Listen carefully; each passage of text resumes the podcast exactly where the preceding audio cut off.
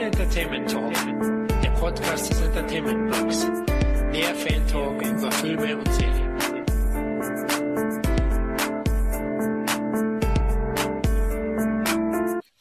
Hallo und herzlich willkommen zu einer weiteren Ausgabe unseres lockeren Filmfan Talks. Diesmal besprechen wir für Actionfans der 80er Jahre sicherlich ein besonders episches Thema. Daher haben wir uns hierzu auch fachkundige Verstärkung in unser Kanonboot geholt, um zu dritt dem Canon Filmstrudel erfolgreich zu bewältigen. Ja, genau. Es geht diesmal um die von unserer Generation an Actionfans so verehrten Canon Studios. Wobei man darf die Golan Globus Produktion nicht nur auf die Action- und Horrorstreifen reduzieren, denn das Studio hatte noch viel mehr zu bieten. Aber dazu kommen wir noch im späteren Verlauf. Da das Thema dermaßen umfangreich ist und wir sicherlich wieder das ein oder andere Mal abschweifen, ihr wisst schon, haben wir uns im Vorfeld entschieden, Canon Films in zwei Teilen zu besprechen.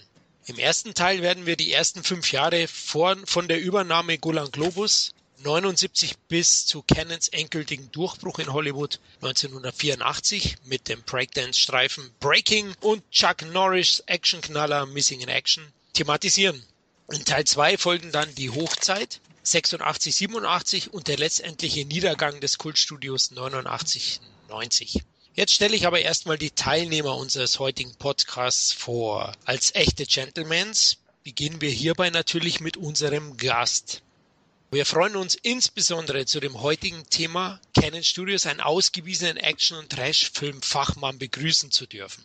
Unser heutiger Gastpodcaster ist als langjähriges Mitglied eines der bekanntesten Filmpodcasts Deutschlands, ohne zu übertreiben kleiner Star in der Filmpodcast-Szene. Die Rede ist von Khalil vom auch von uns sehr geschätzten Zelluleute Podcast. Hallo Khalil. Hi. Super, dass es geklappt hat. Na, wie geht's dir? Ja, wir haben ja hier in München erstmal die große Hitzewelle hinter uns. Ähm, die sich so langsam wieder abkühlt, natürlich sehr gut. Übrigens, ich habe vergessen, meinen Zelluleute Signature Move zu machen am Anfang, weil ähm, Memos Guten Abend, liebe Menschen, Kalils Ahoi oder Servus. Also in diesem Sinne natürlich ein Servus jetzt, da ich ja, wie der ein oder andere weiß, schon geraume Zeit in München lebe. Und ja, ansonsten geht's mir gut und äh, zunächst mal auch vielen, vielen lieben Dank für die Einladung.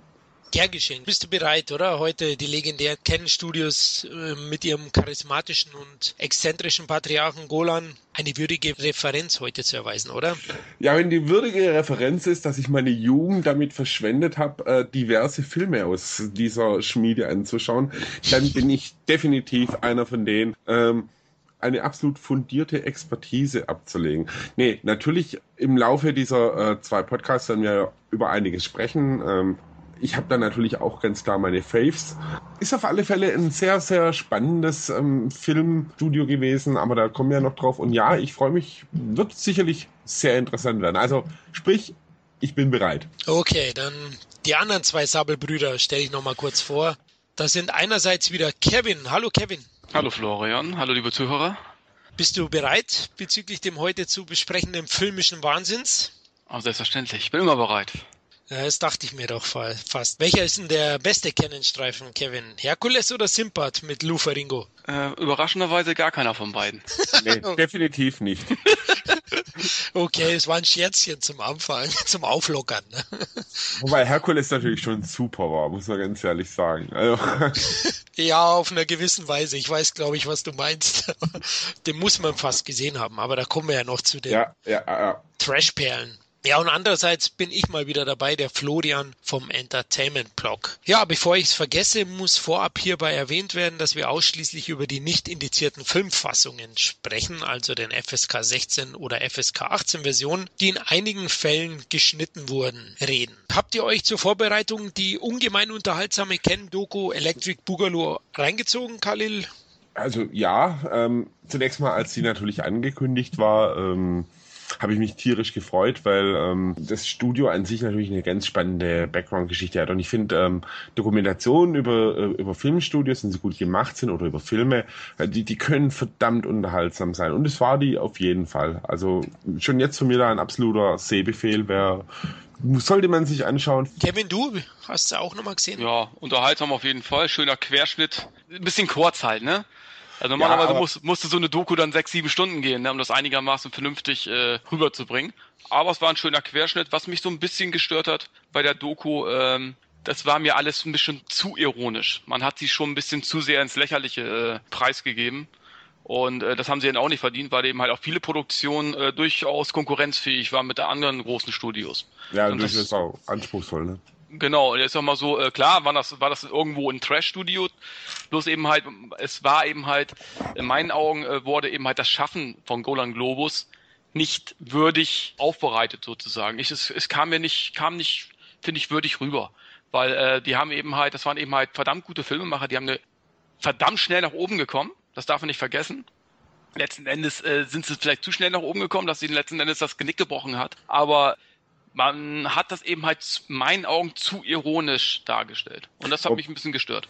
Wobei, ähm, wenn ich mal da einen kurzen Einwurf machen darf, ich äh, habe äh, über einen äh, Canon-Film, den wir sicherlich noch besprechen werden, auch ähm, über eine andere Seite mal gelesen. Also derjenige, ein Schriftsteller, der, der sich ein bisschen damit mit dem Produzenten dann auch auseinandergesetzt, indirekt, indirekt. ähm, und es scheinen schon ziemlich durch Jungs gewesen zu sein, das muss man schon sagen. Und und ich finde, mein Gott, ähm, ja, die, die Doku hat ein bisschen einen flapsigen Tonfall und, und, und natürlich ist es sehr augenzwinkernd. Aber ich finde, es passt einfach. Also, wenn ich die Doku über Roger Corman sehen möchte, der auch wirklich wahnsinnig tolle Sachen gemacht hat, dann finde ich, gestehe ich das zu und es ist ja wirklich, ich finde, es kommt in der Doku schon auch durch, dass die schon auch ganz schön prägend waren, also für diverse Zeiten und von daher, also da, da gibt's, ich finde vor allem, was ich an, äh, ganz gut fand, ist, dass es nicht, nicht so ein Werbeding ist. Also was ja oft so bei klassischen Making-ofs und oder ähnlichem ist. Und das, das kann man der Doku nicht vorwerfen. Aber ich verstehe da deinen Punkt schon. Richtig rüber kam es auf jeden Fall. Also wie gesagt, ist unterhaltsam. Es wurde auch äh, dargestellt eben halt. Das Studio wurde auch so dargestellt, wie es letzten Endes auch war. Aber es kam eben halt zu viel flapsige äh, Sachen rüber. Eben halt zu witzig. Äh, die geschäftliche Seite kam so ein bisschen zu kurz. Ne? Aber ja, okay, hätte vielleicht auch nachher nicht zur Unterhaltung gepasst. Aber ja, vielleicht in die Tiefe mit einer Sache gebe ich dir definitiv recht. Sie hätte echt länger sein können. Ja, also da hätte muss länger gehen. Drei, ja. drei Stunden. Ich meine, hey, man, es, es, es gibt wohl einen Markt für eine neunstündige oder zehnstündige Freitag der 13. Dokumentation. Richtig, genau. Und, und, und ich meine, ich, ich habe die daheim, die ist, die, also die kann man sich gar nicht in einem Stück anschauen, aber über so ein Filmstudio, ich finde, da kann man tatsächlich auch ein, wegen mir einen Zweiteiler draus machen oder sonst irgendwas. Ja. Es ist ja echt spannend auch. Also die Jungs sind ja trotzdem ein bisschen fern von den Controllern gegangen gegangen. Also die wollten zwar Geld verdienen, aber wollten auch Filme machen. Genau, die waren schon Filmliebhaber, das kann man nicht anders sagen. Ne? Also die haben schon Filme geliebt, aber ähm, ich weiß gar nicht, wie lange ging die Doku? 80, 90 Minuten? Länger ging nee, die? Nee, die ging, ich glaube, fast zwei Stunden, glaube ich. Echt? Ging die sogar zwei Stunden? Aber eben halt dann, ah, das ist dann so ein bisschen ärgerlich. Da waren dann so viele Filme bei, die es verdient gehabt hätten, ein bisschen tiefer beleuchtet zu werden, ne? wie Masters of the Universe und wie sie alle hießen. Da wird dann eben halt, da kommt dann eben halt Einspruch von irgendeinem äh, Mitwirkenden und dann ist der Film schon wieder abgehakt, weil sie eben halt zu viele Filme gemacht haben. Ja, und es ist aber ein generelles Problem von, von also von vielen Studios oder, oder von, wenn du eine Studiohistorie hast oder so, äh, oder eine Regisseurhistorie. Ich meine, äh, über einen Hitchcock kannst du vielleicht noch eine Dokumentation drehen, aber jetzt also es gibt zum Beispiel eine saukoole Dokumentation über Roger Corman und die geht auch nur anderthalb oder zwei Stunden. Und ich meine, ich habe keine Zahl im Kopf, aber wenn, wenn der nicht bei mindestens 500 Filmen mitproduziert, ja. Regie geführt hat und natürlich, ich hätte gerne eine zehnstündige Dokumentation, der unter anderem ausführlich der Mann mit den Röntgenaugen behandelt.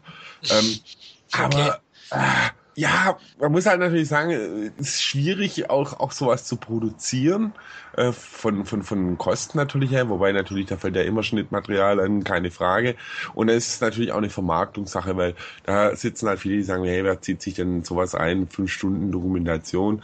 Wobei ich tatsächlich glaube, man unterschätzt da ein bisschen, dass die Leute, die sich sowas kaufen, da auch wirklich sich das, also da Spaß dran hätten. Genau, das wird, glaube ich, schon oft unterschätzt. Also ich sehe es ähnlich wie ihr. Also ich fand die Doku auch very entertaining. Also die war super unterhaltsam und, und hat Spaß gemacht. Bei mir war es auch irgendwie zu wenig und ja, vielleicht bin ich auch ein bisschen zu ernst an das Thema ran. Auch ich fand, ein paar Sachen wurden nicht ganz gewürdigt. Einige, einige Produktionen, ein Runaway Train, glaube ich, war auch nur kurz Thema, wurde minimalst angeschnitten sehr, sehr guter Actionfilm. Ja, also, dass sie gute Filme hatten, ich, mhm. da werden wir ja hinkommen, denke ich. Ja, auf ähm, alle Fälle. Das geht ja, wenn ich das so richtig im Kopf habe, eigentlich auch gleich mit richtig, mit einer richtig guten Filmerei los. Ja. ja, da bin ich jetzt gespannt, ob, das, ob wir das machen. Aber lass uns am besten loslegen, weil es so ein brutal umfangreiches Thema ist, um die 80er Jahre Kultstudio kennen dass wir am besten jetzt mal chronologisch vorgehen. Und du hast recht, es geht mal gleich, ja, recht kultig mit einer Filmreihe. Ja, qualitativ, da müssen wir alle drüber reden, glaube ich, ob dies qualitativ gut ist. Wobei mich hat sie sehr, sehr stark geprägt und ich schaue die immer noch ganz gern, genau wie ich Bud Spencer und Terence Hill Filme ganz gern schaue. Ja, eine, an jedem verdammten Sonntag. genau. Also der filmische Werdegang von Golan Globus wollen wir jetzt mal betrachten bis diesen einen Filmreihe, die nämlich alles geändert hat, nämlich Eis am Stiel. Ich denke, es gibt keinen, der in den 70ern geboren ist, der die Reihe nicht kennt. Keinen pubertären Jugendlichen wahrscheinlich, der sich den nicht heimlich angeschaut hat und ähm, es den Jungs am liebsten gleich getan hätte durch irgendwelche Löcher gucken und so. und mit dieser Reihe sind die beiden geschäftstüchtigen Cousins ja zu Reichtum gekommen und letztlich auch zu den Canon Studios. Ja, lasst mich vorab kurz was dazu sagen. Also bereits vor dem Erwerb von, von Canon haben ja die Gogo Boys, wie sie in Hollywood genannt wurden, bis 1978 eben über 40 Filme produziert. Und dank dem riesigen Erfolg von Eis am Stiel 78, der übrigens sogar für einen Golden Globe nominiert war und Beitrag bei der Berlinale war, 78, also nix äh, Teenie-Klamotte, sondern ernstzunehmendes Jugenddrama mit bisschen Nackedei, haben die beiden israelischen Cousins dann ihre Chance bekommen mit dem Erfolg der Reihe in Hollywood Fuß zu fassen. Und so haben Golan Globus 79 das finanziell stark angeschlagene Independent Studio Canon Films übernommen von dieses wurde ähm, 1967 von Dennis Friedland und Christopher C. Dewey gegründet. Golan Globus haben es für schlappe 350.000 Dollar, also ein Schnäppchen, denke ich, äh, übernommen und ihre Absicht war natürlich ein Major-Studio zu werden. Kohle was, verdienen. was im Laufe der Zeit auch gelang. Und äh, sie haben ja allein 1986 zum Beispiel, da kommen wir im zweiten Teil erst dazu, zur Hochzeit, 43 Filme produziert, mehr als jedes andere Major-Studio in dem Zeitraum oder in dem Jahr. Genau. Okay, lass uns mal kurz zu Eis am Stiel kommen. Kevin, Eis am Stiel, ist der ein Begriff? Auf jeden Fall, besonders im Sommer. nein, nein, ich meinte es nicht das Eis, ich meinte die Reihe. ja, klar. Also, wer hat's nicht gesehen? Also, ich sag mal, so was Eis am Stiel, sage ich jetzt mal, Ende der 70er war, war Ende der 90er, sage ich jetzt mal, American Pie. Kann man vielleicht so ungefähr vergleichen. Ich glaube, ja. Ja, oder, oder in den 80ern gab es noch die, die US-Version Porkies. Ne? Porkies, genau. Mhm. Also die Schweinchen. Ähm, war sehr ähnlich und ja, war dir bewusst, dass der für den Golden Globe nominiert war, der erste? Ja, ich wusste es, aber naja, ich meine, der erste ist ja auch kein schlechter Film.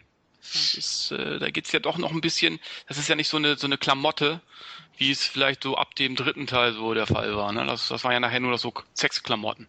Genau, es ist eigentlich so abgedriftet. Es ist wahrscheinlich ähnlich wie in der Rambo-Reihe, ja. Da hat ja der erste Teil ist ja auch äh, nicht wie die Fortsetzungen. Der erste Teil ist wirklich auch ein starkes Action-Drama, mhm. was für mich, für mich bis heute ist übrigens mein aller, allerliebster Actionfilm. ist meine Nummer eins, Rambo 1. ist für mich, wenn, wenn der im Fernsehen läuft, jetzt schweife ich mal wieder ab, aber dann bleibe ich dran. Es ist einfach für mich ein Meisterwerk. Und äh, gut, Eis am Stier 1 ist jetzt sicher kein Meisterwerk, aber er steht auch schon anders da als die Fortsetzung, wo du gesagt hast, das sind reine Klamotten.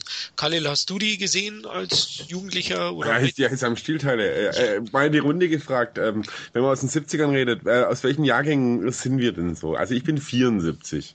76. 75. Alles klar, so ungefähr alles die gleiche Wellenlänge. Also meine Eltern haben sich sehr, sehr früh einen Videorekorder gekauft. Ähm, so, so, so ein Ding mag ich Kindersarg.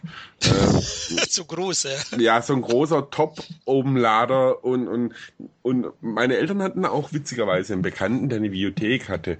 Und da waren auch noch die äh, Altersgeschichten noch nicht ganz so wild. Da durfte ich dann auch mal mit. Und da bin ich tatsächlich dann auch so als Teenie das erste Mal mit Eis am Stiel äh, in Berührung gekommen. Und ähm, ich muss auch sagen, also ich hatte bis zu einem bestimmten Teil auch wirklich äh, Spaß an der Filmreihe. Ähm, Weißt du, welcher Teil? Der fünfte. Der fünfte ist für mich wirklich so ein Abschluss gewesen, wo ich gesagt habe, der, also ich muss dazu sagen, den ersten finde ich tatsächlich gut. Es ist ein guter Film. Er war für mich zu Recht mit dem Golden Globe ähm, nominiert, weil es war tatsächlich einer, trotz aller, also natürlich, der Film hat wahnsinnig viele klamaukige Szenen. Ich denke da nur an die äh, Filzläuse-Aktion, äh, wo, sie, äh, wo sie sich ähm, Filzläuse einfangen. Großartig. Aber genauso thematisiert er natürlich das Thema Liebe. Äh, wie ist es, wenn man unglücklich verliebt ist? Und was, glaube ich, in der Zeit echt auch ein Novum ein bisschen war, das Thema Sexualität unter Jugendlichen und natürlich auch eigentlich zu einer Zeit, wo, wo, wo das noch in Deutschland unter Strafe stand, das darf man auch nicht vergessen, das Thema Abtreibung. Also wenn ich jetzt einen Spoiler gesetzt habe, tut's, äh, gemacht habe, tut's mir leid. Ähm, aber wir reden hier über Filme, wo, wo ich denke, äh, die meisten Leute kennen und deswegen greife ich da auch auf Inhalte einfach zu. Denke ähm, ich auch. Aber wusstest ja, du, Kalle, dass der FSK 18 war? Aber es dachtest äh, du wohl. Der erste war ab 18 in Deutschland. Das kann ich mir gut vorstellen. Also ja. so gut habe ich es jetzt nicht recherchiert. Ich meine, ähm, inzwischen ist es, ist es wahrscheinlich nimmer. Aber ich, ich finde, der hat auch Spaß gemacht. Also ich meine, der hatte gute Musik drin, der hatte diesen Rock'n'Roll drin, der hatte diesen 50er Jahre Look. Ich, ich meine, äh, als Teenie würde ich Stein und Beinen drauf schwören, dass ich auch nicht blickt habe, dass es, dass es ein israelischer Film ist. Also für mich war das irgendwie Amerika und auch die drei Hauptdarsteller, die waren auch sehr sympathisch. Also ob es jetzt äh, Zachi Neu äh, Johnny ist, äh, der dicke, lustige, der grundsätzlich immer Katastrophen auslöst. Ja, aber der heißt, äh, glaube ich, in anderen Teilen Momo, die haben die Namen dann immer Nee, ja, das, äh, Momo ist Bobby. Bobby, da kommen, da kommen wir ja schon zum nächsten. Bobby okay. Momo ist, ist, ist glaube ich, der Schönling, der, wo die Frauen abkriegt, der Artchecker. Ähm, ja, genau. Und dann haben wir natürlich noch einen Benny, der so, der, der so Typ, ähm, ist wahrscheinlich von den meisten Jungs, die sich das anschauen, so, ja, der liebe, gute und hm, der Frauenversteher. Und, äh, der Frauen, ja, scheiße, der Frauenversteher, der ist dann gleich, gleich doppelt und dreifach zum Abkrieg im ersten Teil. Ja, das ist ja das ähm, Gemeine, die, er produziert das Kind nicht, aber die Abtreibung macht er, oder? Ja, so war das ja. Ja, ja, also, aber es ist eigentlich eine, also ich finde, natürlich kommt einem vieles klamaukig vor und vieles ist natürlich sehr zotig. Also natürlich äh, diese ganzen Sexszenen, die sie ja wirklich dann durch alle Teile mehr oder weniger ziehen. Ja, aber ähm, es waren gute Gags drin und, und äh, schon, also ähnlich ein bisschen vielleicht auch, zwar platt, aber Niveau, Bud Spencer, Terence Hill hat Spaß gemacht. Er hat ein nettes, er hat ein, nett, ist da falsch. Aber er hat ein ernstes Thema durchaus, oder ein paar ernste Themen durchaus auch gut transportiert. Ich meine, mit dem Film lockst du heute wahrscheinlich keinen äh, YouTube, YouPorn, äh, irgendwas Porn gestellten Jugendlichen mehr unterm, hinterm Ofen vor. Ich Aber nicht, ja. das, ich, ich glaube tatsächlich, dass so die, wo so um die 70er geboren sind, dass die Eis am Stielreihe zusammen mit äh, Produktionen aus ähm, aus Deutschland mit Alpenrosenglühen und ähnlichem so die ersten Begegnungen mit Sexualität einfacher waren. Ja, um, die, mein erstes Erlebnis war Tutti Frutti. Ah, sexuell. Echt? Aber ja, ich glaube schon. War auch sehr sexuell. Also, na, aber da, da, war bei mir tatsächlich alles am Stiel vorher. Ehrlich? Also, ich ja. bin mir jetzt gar nicht sicher. Aber Oder Liebesgrüße aus der Lederhose. Ja, die sind natürlich super. äh, das ist natürlich eins, mein. Ja. ja, Liebesgrüße aus der Lederhose sind super. Und zwei Oder von Straßenfeger. Hier, ja. Schulmädchenreport und so weiter. Ich meine. Ich, ich habe die Box hier stehen. Also Schulmädchenreport? Ehrlich? Ja, klar. Klar, die sind super. Ich meine, ja. Schulmädchenreport war das Sprungbrett für ganz viele deutsche Stars. Muss man ganz klar so ja. sagen. Und Sascha Hehn hat äh, im, äh, seine erste Rolle im Schulmädchenreport irgendwas gespielt. Und natürlich, die Dinger sind klamaukig, äh, was heißt klar, unfreiwillig klamaukig und sind natürlich alle ein bisschen schmuddelig. Aber es ist so, das ist ja ein Grund, warum ich auch zum Beispiel Trash-Film auch wahnsinnig liebe. Die solche Dinge sind oft ein ganz liebenswertes Zeitgeist-Dokument einfach. Da hast du und, recht, genau. Und, und, und, und ich finde es, wie gesagt, auch wenn der Eis am Stiel jetzt in den, in den 50ern spielt, er ist für mich trotzdem so ein Ding ein bisschen, was so ein Zeitgeist Ende 70er bis Mitte, also so wie ich die Reihe verfolgt habe, bis Mitte 80er auch so ein bisschen eingefangen hat oder versucht hat einzufangen. So ein bisschen halt, ey, ein bisschen was für, für Jugendliche oder junge Erwachsene, ein bisschen zotig, ein bisschen coole Musik, äh, aber auch zumindest am Anfang auch ein bisschen ernste Untertöne. Also die, dem ersten, dem attestiere ich, er ist ein gut gemachter Film ja. Er ist sicherlich kein Meisterwerk und er ist definitiv nichts, ähm, was der größte Film für mich ist, was, was die Canon-Jungs gemacht haben. Aber er ist ein Grundstein, er hat eine Serie äh, mit acht Teilen äh, ins Leben gerufen, die zehn Jahre lief. Und das muss man erstmal schaffen. Dann noch mit einem äh, mit vierten Teil, Teil 2, was ich auch super finde, Hasenjagd Teil 2. Den habe ich nie gesehen. ja, der ist, der, ist, der ist echt scheiße. äh, aber Hasenjagd war schon scheiße.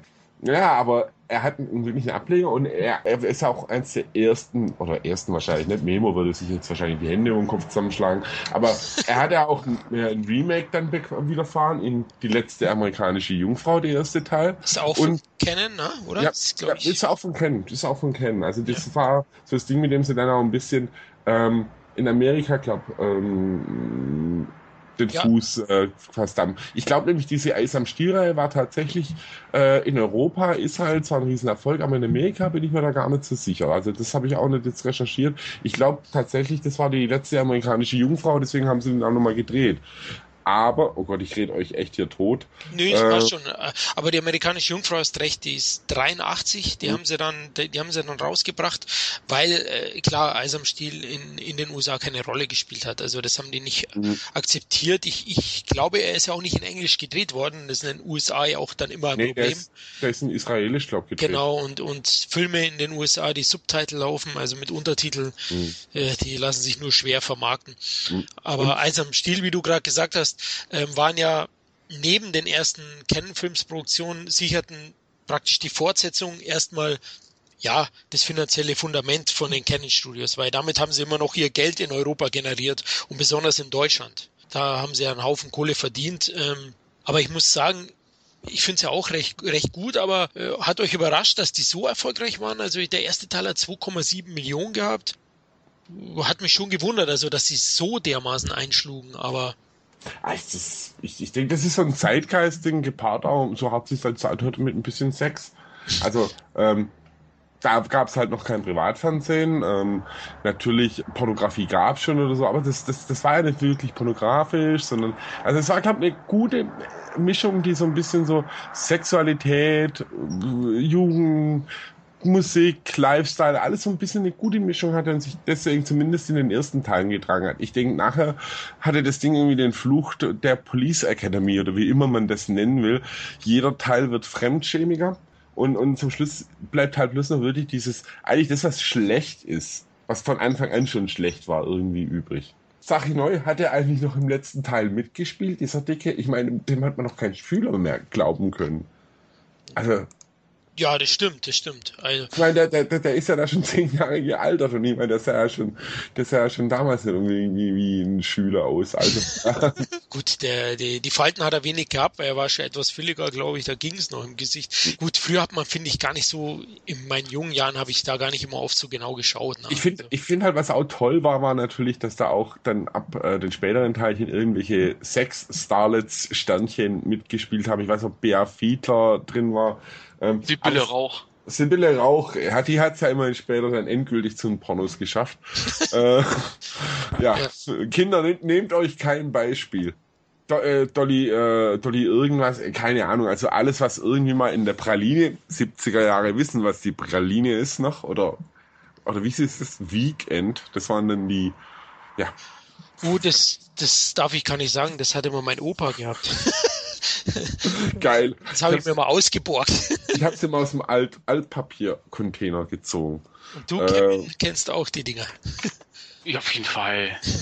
Hast du die Sammlung noch? Nee, nee. Nee, aber ich habe äh, zum Beispiel äh, vom Verlag, wofür will er auch schreiben, da gibt es so eine schöne Porträtreihe über sämtliche Porno- und Sexstars der 70er und 80er Jahre. Schreibt ihr für MPW? Ja. Genau, und äh, ah, okay. da gibt es so, ein, so eine schöne Reihe über eben halt Sibylle Rauch zum Beispiel hat auch ein eigenes Porträt. Tra Tracy, ich habe die Pornoindustrie in meinem genau. Eingang fast getötet. Das Lord. Heft habe ich auch. Ja, also, ich auch. Ich habe die auch die Reihe. Ach so, gut, da habe ich anscheinend was verpasst, aber. Ja, die gibt's auch teilweise nicht mehr. Also, oh, ein Sammlerstück, ein Sammlerstück. Ja, ja. Was mache ich jetzt? Da müssen wir selber ein neues Buch schreiben, wir drei.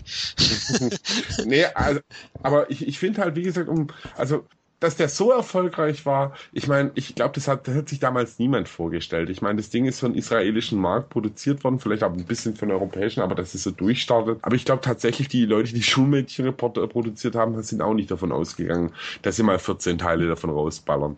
Vermutlich nicht. Da hast du schon recht, dass es so abgehoben ist, hätte ich auch nicht gedacht. Übrigens ist der erste Eis am Stiel immer noch der erfolgreichste israelische Film aller Zeiten in Israel. Immer noch. Also der wurde nicht mehr geschlagen. Ist der meistbesuchteste Film in Israel. Der erste Teil. Ich habe mal nachgeforscht mit den Besuchern na, von 2,7 Millionen und der achte Teil hatte dann nur noch 168.000 Zuschauer in Deutschland. Also das Interesse war abgeflaut. Oh, wie geil. 1988. Ähm, also ich bin ja wie immer super vorbereitet und habe hier eine ganz große Kladde liegen, ähm, wo ich alles nachschlage. Nee, Quatsch, ich habe meinen Computer auf und habe gerade mal gedacht, äh, ich schaue jetzt doch mal nach, was aus dem Dicken geworden ist von Eis am Stiel. Der hieß, also ich hoffe, ich spreche es richtig aus, Yiftach Katzur oder Jesse Katzur, also ja. so war es ein Künstler. Und der hat tatsächlich im acht, also äh, in der Filmografie, ich meine, da wird was vergessen auch, sehe ich gerade, aber der hat tatsächlich auch noch im letzten Teil vom Eis am Stiel mitgespielt. Und warum ich gesagt habe, krass übrigens ist, der ist inzwischen total schlank.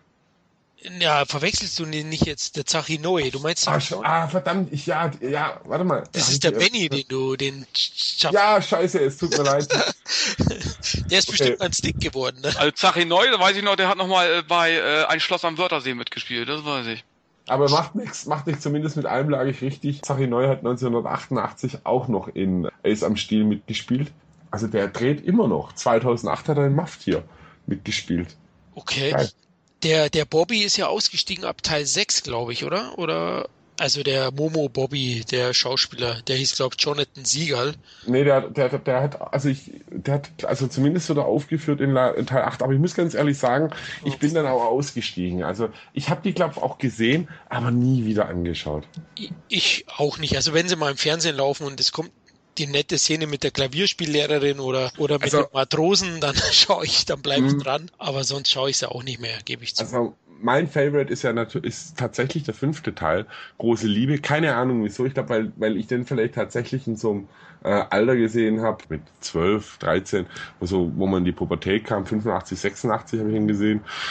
Und da gab es ja auch die große James Dean Gedenkszene mit Motorrädern auf eine Klippe zu fahren. Ähm, ja, genau. Ach, war das der fünfte? Ja, okay. Und das war tatsächlich so, den, den fand ich ganz gut, ganz unterhaltsam. Ähm, irgendwie, keine Ahnung. Äh, das ist tatsächlich, glaube ich, auch mein Lieblingseis am Stiel. Kevin, hast du ein Lieblingseis am Stiel wahrscheinlich? Oder doch? Oh, wahrscheinlich der erste. Vermutlich auch. Bei ja. mir vermutlich auch. Ich habe auch den vierten besonders affig in Erinnerung, der mit Militär war das. Den fand ich äh, auch sehr zotig. Und auch Teil 6, weil da eben bei Teil 6 weiß ich definitiv hat der Bobby nicht mitgespielt. Da kam dafür dieser dünne Kleine mit der Brille. Da gab es noch so einen ganz dünnen dazu. Und ansonsten habe ich sie auch nicht mehr so in Erinnerung. Ich muss auch sagen, ich habe sie nicht selber auf DVD. Also ich schaue die eigentlich auch nicht mehr wirklich an. Ähm, es gab übrigens noch einen neunten Teil sogar in Israel, der ist in Deutschland nie erschienen, mit einem neuen, komplett neuen Cast. Das war 2001, der hieß The Party Goes On. War aber ein Mega-Flop, also dadurch war das auch gleich das Thema beendet. Jetzt haben wir die Klamotten, wir wollten ja eigentlich, ja, aber wir müssen, wenn wir über, über Kennen reden, natürlich auch über Eis am Stiel reden und über auch den ein oder anderen Schmuddelfilm, denn damit haben sie anfangs noch ganz gutes Geld verdient. Aber jetzt lass uns zu dem Genre kommen, das wir so lieben, das ich besonders liebe, das Action-Genre. Und ja, 1981 haben die Canon Studios äh, mit zwei Filmen dann ihren ersten großen Erfolg gefeiert, abseits der seichten Erotikklamotten. Und das war nämlich einmal Ninja, die Killermaschine, und das andere war die erste Zusammenarbeit mit der Actionlegende Charles Bronson, die auch sehr entscheidend war. Das hat auch dazu geführt, dass sie später dann verstärkt eben auf B-Action-Produktion gesetzt haben, neben Trash und seichten Erotikklamotten, Erotikfilmen. Kevin, wie findest du Deathwish 2? Oder willst du kurz was du weißt, äh, ich glaube, das hatten wir mal das Thema. Mhm. Also Deathwish 2, also 1 war super. Ja. Und der war vom 74, wenn ich mich nicht täusche.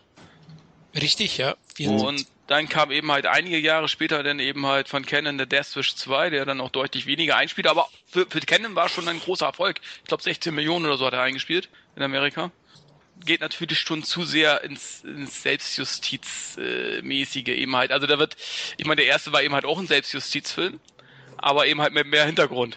Und das ist eben halt Rambo 2 in äh, Deathwish sozusagen. Richtig, genau. Es ist sehr reaktionär, würde ich sagen. Ja. Der Fisch 2. Aber genau das wollte das Publikum wohl damals. Jo. Also, und, und wenn man ehrlich ist, hat Canon danach auch fast alle ihre Actionproduktionen in diese Richtung gelenkt. Genau. Ja, reaktionäres Actionkino ja gut, es ist ja leider sehr oft in dem Genre zu finden. Also das ist, das ist schon ich, sehr reaktionär, sehr simpel gehalten ist. Ich meine, gut, es gibt natürlich auch die Jungs, die sagen, alles klar, mach mal einfach mal. Ich meine, Ken hat ja dann in den späteren Sachen auch durchaus ein bisschen kritischere Töne angeschlagen. Aber, aber dieses, dieses Kino, dieses, dieses äh, Revenge-Kino, was äh, dieses Action-Kino war schon natürlich von, von, von dem, auch ich glaube tatsächlich auch ein bisschen von dem Zeitgeist geprägt. Ich meine, es war die Reagan-Ära, es war im Kalten Krieg. In der Zeit gab es in Amerika natürlich auch noch eine, also gerade New York war ja da jetzt nicht unbedingt das New York, was man heute kennt, wo, wo äh, eine der meistbesuchtesten Metropolen ist, weil, sondern es war, glaube ich, so gerade die Zeit, wo diese extreme Kriminalität einfach auch geherrscht hat in New York. Kurz danach vielleicht auch äh, oder kurz davor beendet war. Also da denke ich mal, ist viel so aufgegriffen worden.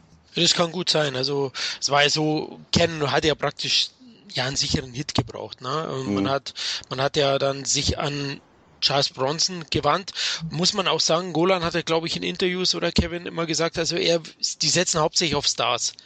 Ich glaube, das meiste Geld wurde auf Stars gesetzt vom Budget. Auf jeden Fall. Also es war ja nachher Charles Bronson, der hat einen Rentenvertrag gekriegt letzten Endes bei Canon oder auch Chuck Norris. Das waren die beiden prägenden Figuren auch bei Canon eben halt. Ne? Die eben halt, die haben die meisten Filme für Canon gemacht. Die haben eben halt reaktionäre Filme gemacht. Und ich muss ganz ehrlich sagen, mir haben sie gefallen. Da war, gab's ein klar gut gegen böse und da wurde lange gefackelt. Der böse Bube wurde weggeballert und das war okay. Denn dann darf man natürlich nicht so sehr den politischen Hintergrund suchen. Das, das muss man so ein bisschen äh, ausschalten, das Ganze. Dann können solche Filme auch heute noch super unterhalten. Also in Teil 2 finde ich, das finde ich ja auch so spannend. Ähm, da hat Lawrence Fishburne mitgespielt. Also wahrscheinlich in irgendeiner Nebenrolle. Äh, der muss ja da auch. Ja, der äh, ist einer von den. Von der Gang natürlich. Von der Gang, ja, genau. Ja, klar, er ist ein Schwarzer. Also was soll ja auch anders sein irgendwie? Also, er wird wahrscheinlich ich, erschossen. Ja. ja, ich glaube. Fast noch, noch bizarrer finde ich, dass die Musik von Jimmy Page ist. Also Jimmy Page, äh, für die jungen Hörer unter uns, ist Musik für alte Leute wie Florian und mich. Ähm, ist, ist einer der Köpfe hinter Led Zeppelin, einer wirklich der ganz, ganz großen Rockbands und hat für diesen Soundtrack die goldene Himbeere bekommen. Was ich auch schon mal sehr geil finde. Also einer der größten Musiker. Mh hm dieses Gitarrenriff sehr, sehr gut kommt in dem Film, finde ich. Ja. ja, ich muss natürlich auch sagen, mir macht er ja auch Spaß. Also ich sitze da auch nicht davor und denke mir, was für eine reaktionäre Scheiße. Ich meine, natürlich, der Film ist, ach, ist ein ganz übles Machwerk. Natürlich die, die, die Gang, die das arme, misshandelte, wohl geistig schwer traumatisierte Mädchen vergewaltigen, die sich dann aufs Grauenhaft, die sich dann umbringt. Ich glaube, sie hüpft, sie hüpft ja, rein, ne? Ja, sie hüpft, also sie springt irgendwie aus, aus dem Fenster, Fenster, und, und, und, und ähm, wird dann aufgespießt von, von, von, von einem Zaun. Und natürlich zeigt der Film äh, diese Vergewaltigung für die damalige Zeit, finde ich, äh, natürlich auch sehr explizit. Das finde ich aber diesen reaktionären Sachen auch oft so eine Doppelmoral. Man, man zeigt mit dem Zeigefinger, stellt es dann aber oft so explizit fast schon voyeuristisch dar. Also, hm. Und ähm, natürlich Charles Bronson also du hast es schon richtig formuliert, Rentenvertrag trifft ziemlich gut. Ich meine, der hat ja da wirklich schauspielerisch, und ich mag Charles Bronson, der hat so un, in so unglaublich guten Filmen mitgespielt, aber in der Deathwitch-Reihe ab Teil 2 muss man echt sagen, das, das, das, das war irgendwie eher eine Karikatur. Ja, Autopilot, er hat halt einfach nur immer dieses Abziehbild gespielt. Ich, ich denke, wie geil der Schluss vom ersten Teil war vom ersten Teil, der war super, wo du einfach auch gemerkt hast, okay, und dann kommt dieses Ding und ähm, aber es war, glaube ich, trotzdem für die Leute, äh, ich meine, wir haben den ja alle gesehen, oder? Also fanden den geil. Ich fand ihn geil, ich finde ihn heute noch geil, weil so solch, solches Kino ja heute eigentlich nicht mehr, ja, wobei der Rachefilm ja wieder mit 96 Hours wieder nach oben kam dann, ähm, aber ich glaube, der Rachefilm an sich, den hatten wir ja mal im Zelluleute besprochen, der ist schon vielschichtiger geworden. Es gibt unglaublich tolle Revenge-Filme inzwischen. Äh, Gab es auch schon übrigens in der Zeit. Also ein Straw Dogs zum Beispiel ist ein grandioser Film. Also ja. Aber ein Deathwitch, also wenn man sagen will, Straw Dogs ist irgendwie ein, ein, ein gutes Buch, dann ist äh, der switcht ein, äh, zwei ein Einkaufszettel oder ein, ein Wunderprospekt. also ist leider so. Ja. Aber er macht Spaß. Wie du gesagt hast, Karel, die, diese explizite Vergewaltigungsszene, ich finde auch, da hätte man auch vorher, ich glaube, selbst Charles Bronson war damit nicht zufrieden, hatte ich mal gelesen. Äh, Michael Winner hat es da ein bisschen übertrieben gehabt, oder? Naja, das ist aber ist mal die Frage, ne? äh, für, warum mache ich so das? So eine Szene kann ich äh, entweder kann ich ein bisschen ausschmücken, ja. Äh, indem ich sage, ich will die Person, die es machen, noch hassenswerter machen, damit der der Gute die nachher schön sauber wegputzen kann. Ja. ja? Und jeder applaudiert. Aber muss es auch nicht. Also muss auch nicht jede äh, Szene explizit zeigen. Äh, ich denke immer, den Hass baue ich nachher auch so auf. Vieles kann sich auch im Kopf abspielen. Ne? Aber wenn ich da so andere Filme, neuere Filme sehe, wo das noch intensiver dargestellt wird, diese Vergewaltigung, da frage ich mich, zeige ich es aufgrund des Voyeurismus eben halt Verhalten der Zuschauer der Vergewaltigung wegen oder wegen der Konsequenz, die daraus entsteht? Das kann man, kann man sich drüber streiten. Also da kann man sich auch bei Jean Rambo meinetwegen drüber streiten. Zeigt man die Gewalt der Gewalt wegen, weil man zeigen will, weil man schockieren will, oder äh, weil man eben halt zeigen will, äh, wie die Realität aussieht.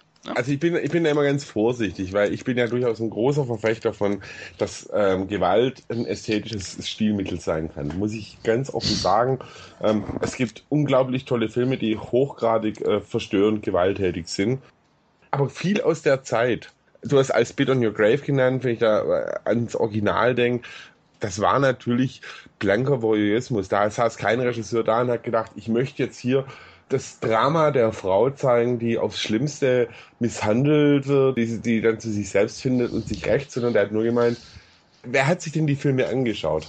Das, das waren ja nicht irgendwelche bebildeten Sozialpädagogen äh, mit, mit, mit, dem Rentierpulli, sondern das, das war der Opa im Bahnhofskino.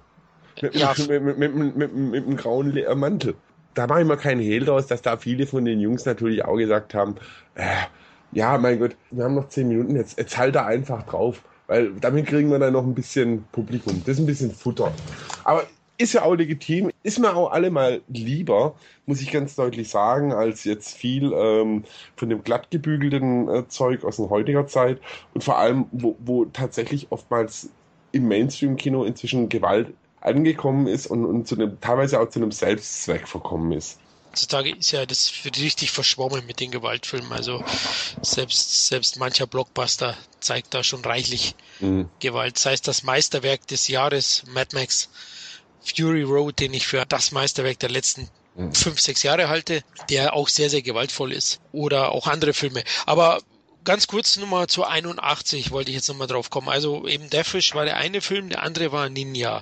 Bei Deathwish war es ja so, sie haben beide Filme circa zeitgleich produziert, die Canon Studios 81. Also einmal Enter the Ninja oder das Drehbuch von Karate-Profi Mike Stone hieß damals Dance of Death. Ähm, wurde dann Ninja die Killermaschine draus. Menahem Golan war wild entschlossen, einen von den beiden Filmen Regie zu führen. Und bei Deathwish 2 hat der Charles Bronson aber in seinen Vertrag reinschreiben lassen. Also er wird nur antreten, die Rolle, wenn sein Kumpel Michael Winner die Regie führt, der auch schon das Original inszeniert hat und auch dann Teil 3. Und Golan war dann so trotzig und sauer, dass er einfach rübergeflogen ist auf die Philippinen. Da liefen schon die Dreharbeiten von Ninja die Killermaschine und hat knallhart den Regisseur und Star ähm, Emmett Elston entlassen und hat sich auf den Regiestuhl gesetzt und hat da einige Sachen vorgenommen. Ähm, zu Deathwish wollte ich nur sagen, wisst ihr eigentlich, wie viel Charles Bronson eingestrichen hat für die Rolle? Zwei Millionen? 1,5, 1,5 ah. und das Budget war nur zwei Millionen vom ganzen Film. Also er hat eben halt äh, insgesamt nochmal acht Filme gemacht für Canon. Waren so viele? Uh, ja, acht Filme waren es. Boah, die müssen wir noch durchgehen, aber ich glaube, das sind nicht mehr. Bis 89. Bis ja. 89. Ja, da kommen wir noch später dazu, aber ich glaube, alle sind sicherlich nicht erwähnenswert. Ich weiß, da waren. Nee, alle sind nicht erwähnenswert, aber die haben immerhin im Kino insgesamt bis zu 70 Millionen Dollar noch eingespielt in Amerika. Auf Video haben die, das war das Videozeitalter, ja. Die haben da nochmal richtig Asche gemacht in die Videotheken. Äh, allein da hat sich, haben sich eben halt viele Canon-Produktionen bezahlt gemacht. Also Charles Bronson hat schon Geld gebracht, eben, aber nicht so viel wie Chuck Norris. Aber man muss auch sagen, das kann man gleich dazu sagen, gut, dass du es eingestreut hast. Die meisten Canon-Filme haben natürlich ihren Hauptumsatz auf dem Videomarkt generiert. Ich weiß noch, also wo ich ein Jugendlicher war, die Canon-Produktionen waren ständig in den Top 10 in den Charts. Die waren ständig vergriffen in den Videotheken. Also wirklich jeder Chuck Norris war schwer zu bekommen, jeder Charles Bronson-Film, das war wirklich ihr Markt. Aber sie haben im Kino durchaus auch gutes Geld verdient. Übrigens musste, noch eine kleine Anekdote, übrigens musste Herr Golan Globus erst einmal die Rechte an der Fisch kaufen von Dino De Laurentiis. Auch ein sehr, sehr schöner Filmpatriarch aus den 70ern eher. Er war zwar in den 80ern noch auch aktiv, teilweise auch sogar in den 90ern. Ich glaube, der hat ja bei Hannibal noch mitgemischt und in den 80ern zum Beispiel Dune, den Wüstenplaneten gemacht. Flash Gordon. Flash Gordon gemacht, also auch ein paar tolle, wäre auch ein gutes Thema, in Dino De Laurentiis seine, ich glaube, er hat auch Conan der Barbar mhm. ähm, produziert oder den Welthit Red Sonja. Also. nee, Red Sonja, ja. also er hat schon ein paar schlimme Dinge auch verbrochen. Von dem mussten sie die Rechte kaufen. Das hat Roland Globus immerhin ähm, noch 200.000 Dollar gekostet. Also sie haben da schon investieren müssen, aber es, wie der Kevin vorhin gesagt hat, der war sehr, sehr erfolgreich im Kino. Also knapp 20 Millionen in den USA eingespielt, 19 noch was, also fast zehnfache Produktionskosten. Und Ninja die Killermaschine war nicht ganz so in den USA erfolgreich, aber eben weltweit hat er sich sehr, sehr gut verkauft und hatten waren, na wohl, den Ninja-Boom hat ja eigentlich eher erst die Fortsetzung, glaube ich, losgetreten, so richtig. Also es gibt Filme, die liebst du schon, wenn der Vorspann läuft. Und äh, das ist einfach ein Ninja zu sehen, der eine gefühlte Million Waffen durch die Gegend äh, haut und das in jungen Jahren hat wahrscheinlich für reißenden Absatz bei schwarzen Schlafanzügen gesorgt. Ähm, äh, hallo, also äh, siehst da ein paar wunderlicher Waffen und ich, großartig. Also ich fand's, also der Vorspann ist wirklich toll. Ich habe die auch geliebt. Wobei ich sagen muss, oder Kevin, ähm, der Hauptdarsteller, Menan Golam hat ja dann durchgesetzt, dass der neue Hauptdarsteller ein ja, im Westen bekannter Star werden sollte und hat dann, ich glaube, auf dem Bankett einfach vom Fleck weg Herrn Franco Nero als Ninja eingestellt. Ähm, wie fandst du den als Ninja, Kevin? So gut wie Daniel LaRusso in Karate Kid äh, war. Der konnte nix.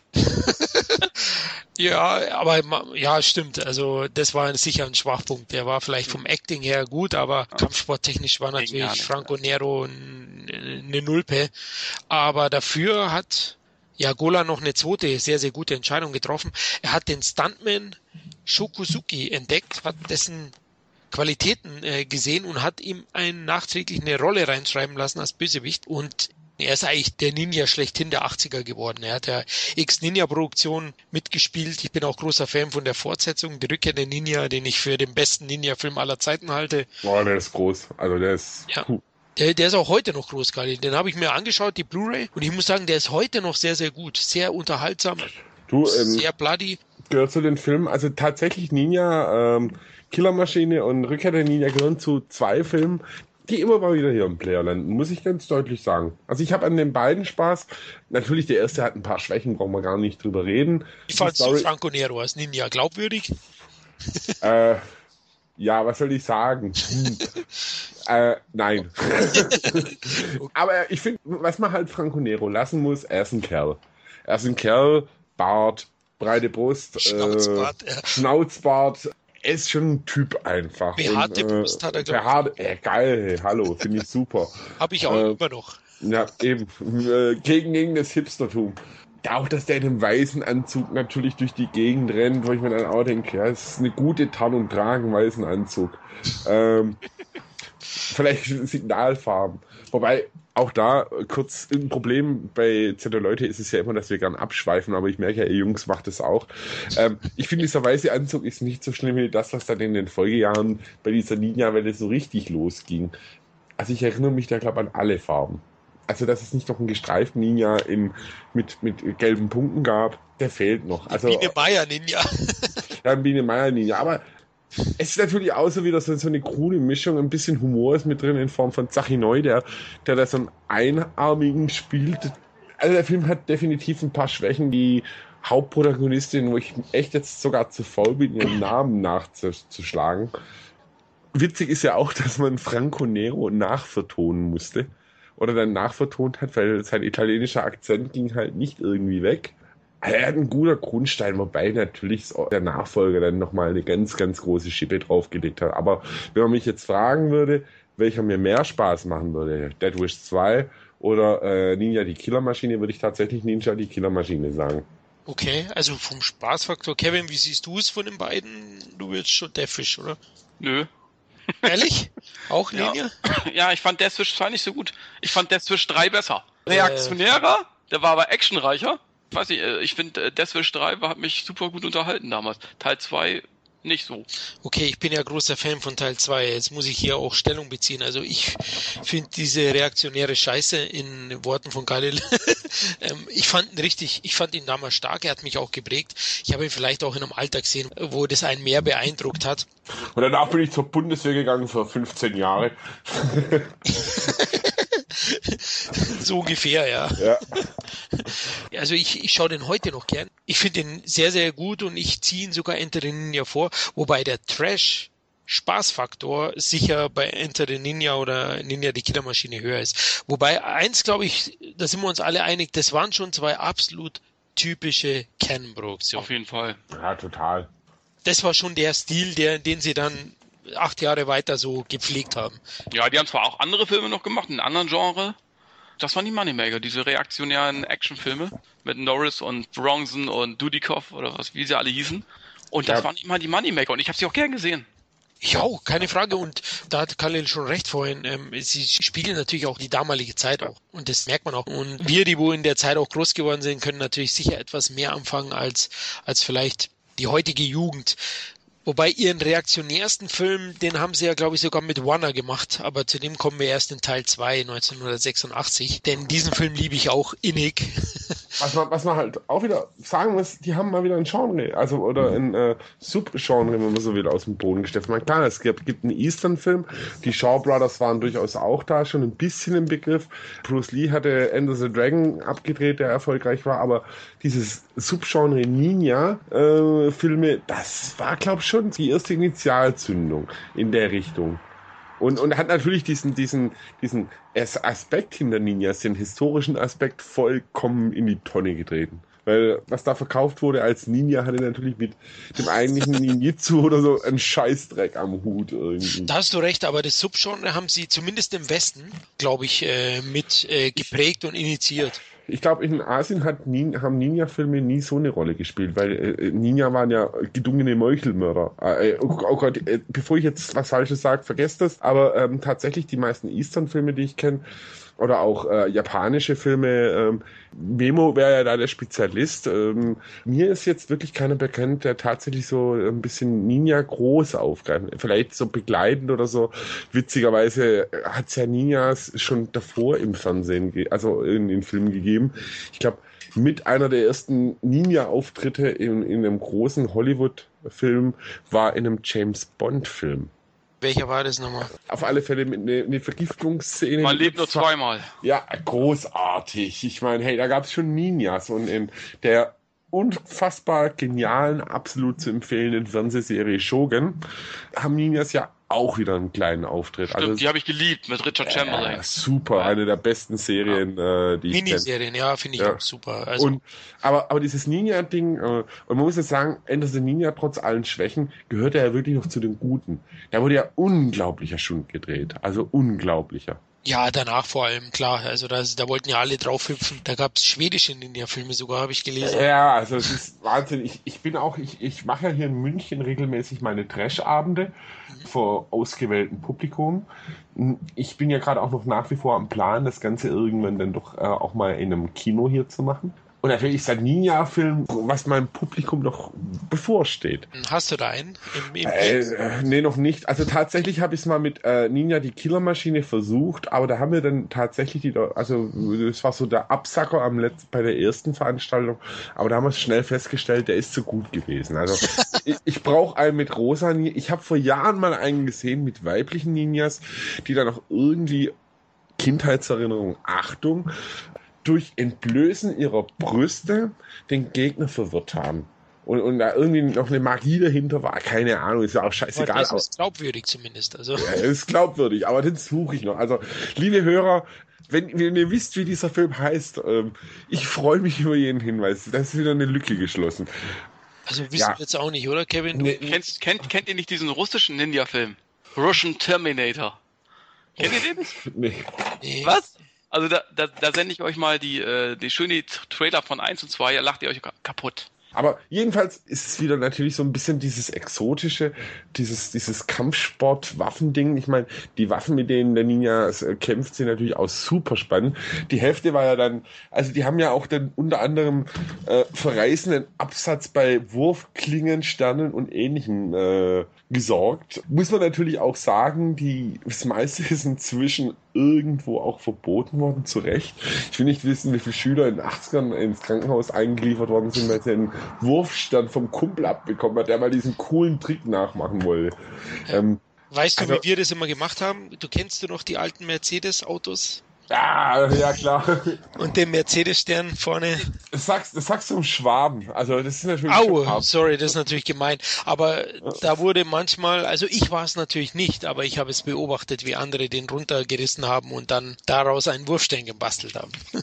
also ich, ich hatte echt Spaß mit dem Film und ähm, muss auch echt sagen, also allein schon, dass äh, Sho Kojugi äh, da entdeckt worden ist, der, der dann ja ähm, im zweiten Teil so aufgespielt hat allein schon deswegen hat der Film eine Daseinsberechtigung. Unfassbar, Übrigens, unfassbar. Ja, aber er hat Kohle verdient, hat im Studio, und das muss man ja der Ken Group tatsächlich lassen. Handel, würde man sagen, diese Margenbringer hatten, aber tatsächlich dann auch, und da kommen wir ja später dann auch ein bisschen dazu, viel Geld auch in Filme reingesteckt haben, die jetzt anspruchsvolles Kino waren, auch ein bisschen äh, was Ungewöhnlicheres oder ähnliches. Also jetzt nicht nur immer auf die sichere Bank gesetzt haben. Das stimmt, im weiteren Verlauf, also sie waren sehr erfolgreich.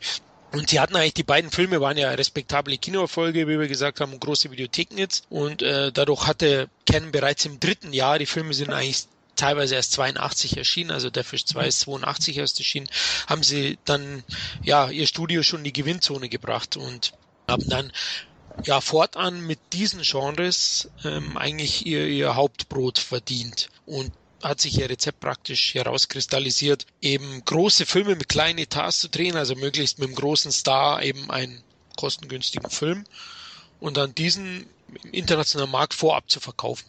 Das wird ja heute immer noch so gehandhabt, dass du Pre-Sales machst. Äh, du hast vorher schon ein Poster bereit, einen Star bereit und die Kohle kommt eigentlich erst, äh, während du schon drehst. Da äh, holst du dir erst das Geld zusammen, letzten Endes oder bevor du überhaupt drehst. Aber da waren sie so einer der ersten, oder? Also denke ich, Anfang ja, 80er. aber so wird das so heutzutage immer noch gehandhabt. Also wo ich in Cannes war zum Beispiel, da wurden so viele Filme beworben mit Lundgren und Seagal, die alle noch gar nicht gedreht worden sind. Die haben sie vorverkauft. Also das wird immer noch so betrieben, ne? Genau. Okay. Du siehst, der Seagal, ja, der wäre auch mal ein Podcast wert, der wäre auch sehr unterhaltsam, glaube ich. Oh ja, genau. Ja, mal mit einem Gesichtsausdruck. Ja, genau, aber äh, Knochen konnte er gut brechen. Also, also ich habe den in den 90ern sehr gern gesehen, aber mittlerweile sehen, sehen selbst äh, Kevin und meine Wenigkeit als, als Actionfans den nicht mehr gerne. Okay, ja genau, also es war festgelegt und ja, ein Jahr später, 83, ist die Action-Produktionsschmiede mit weiteren Filmen eben Ninja 2, wie der Khalil schon gesagt hat, Rückkehr der Ninja und Ein Mann wie Dynamit, ja langsam auf Touren gekommen.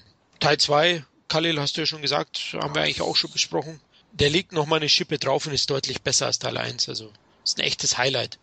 Kevin, wie fandst du Rückkehr der Ninja? Super. Für mich auch einer der besten Ninja-Filme. Neben äh, das Ninja-Kommando.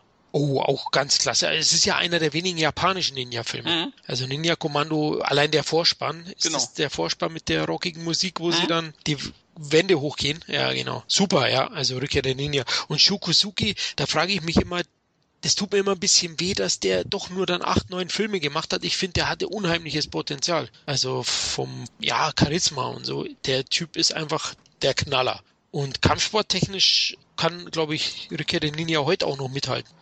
Ja, auf jeden Fall, klar. Die Actions sehen mal gut besser als im ersten Teil.